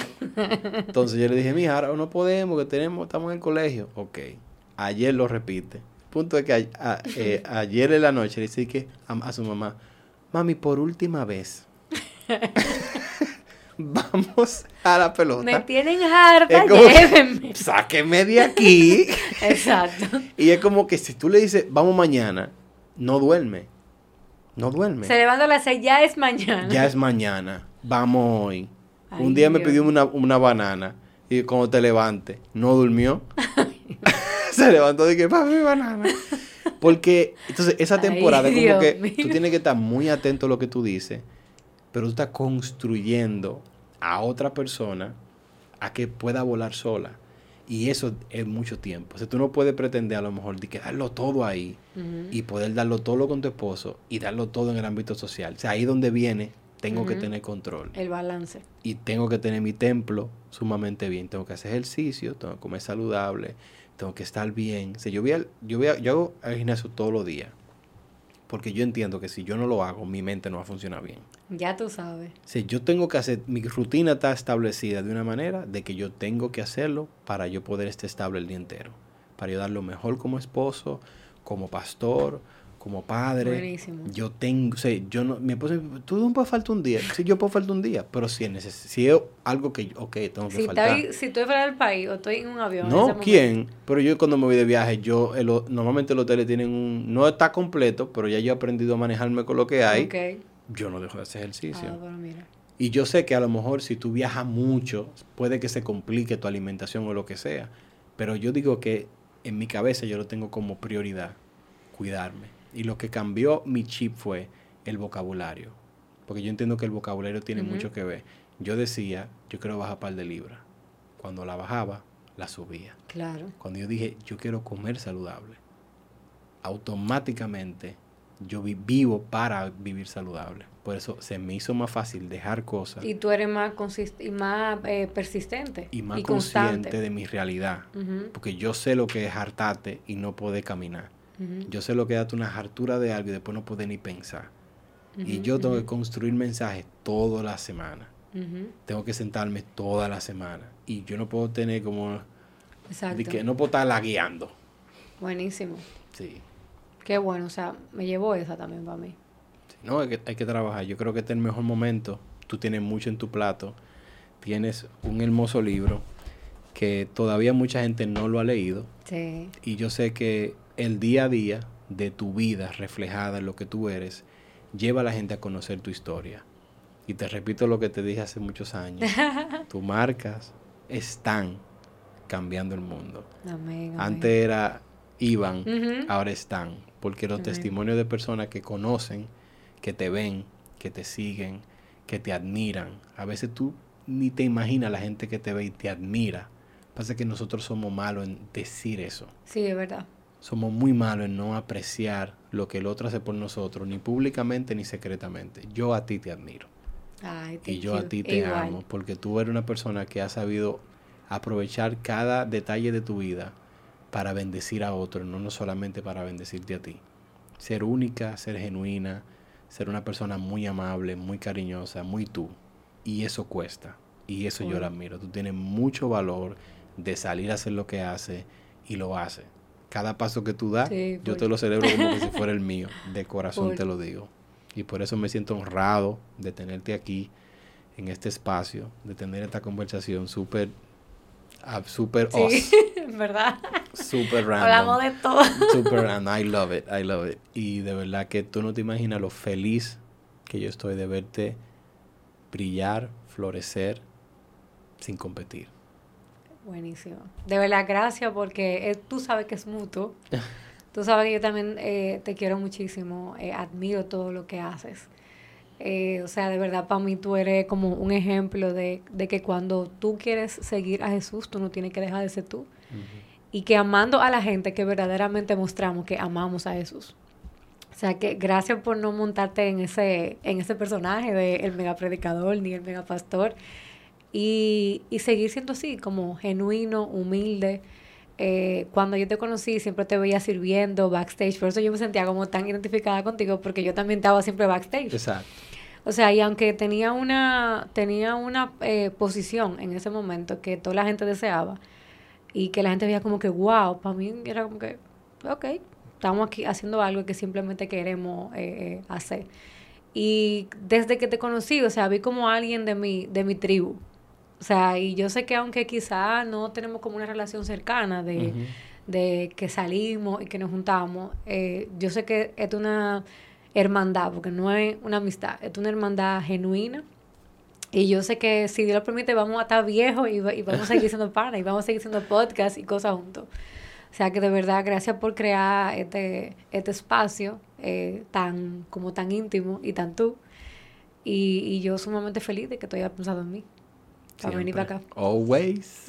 Always. I love Full, you. full. Familia, hasta aquí llegamos. Thank you very much. De verdad. Gracias, manita. See you again. Yo. Yes.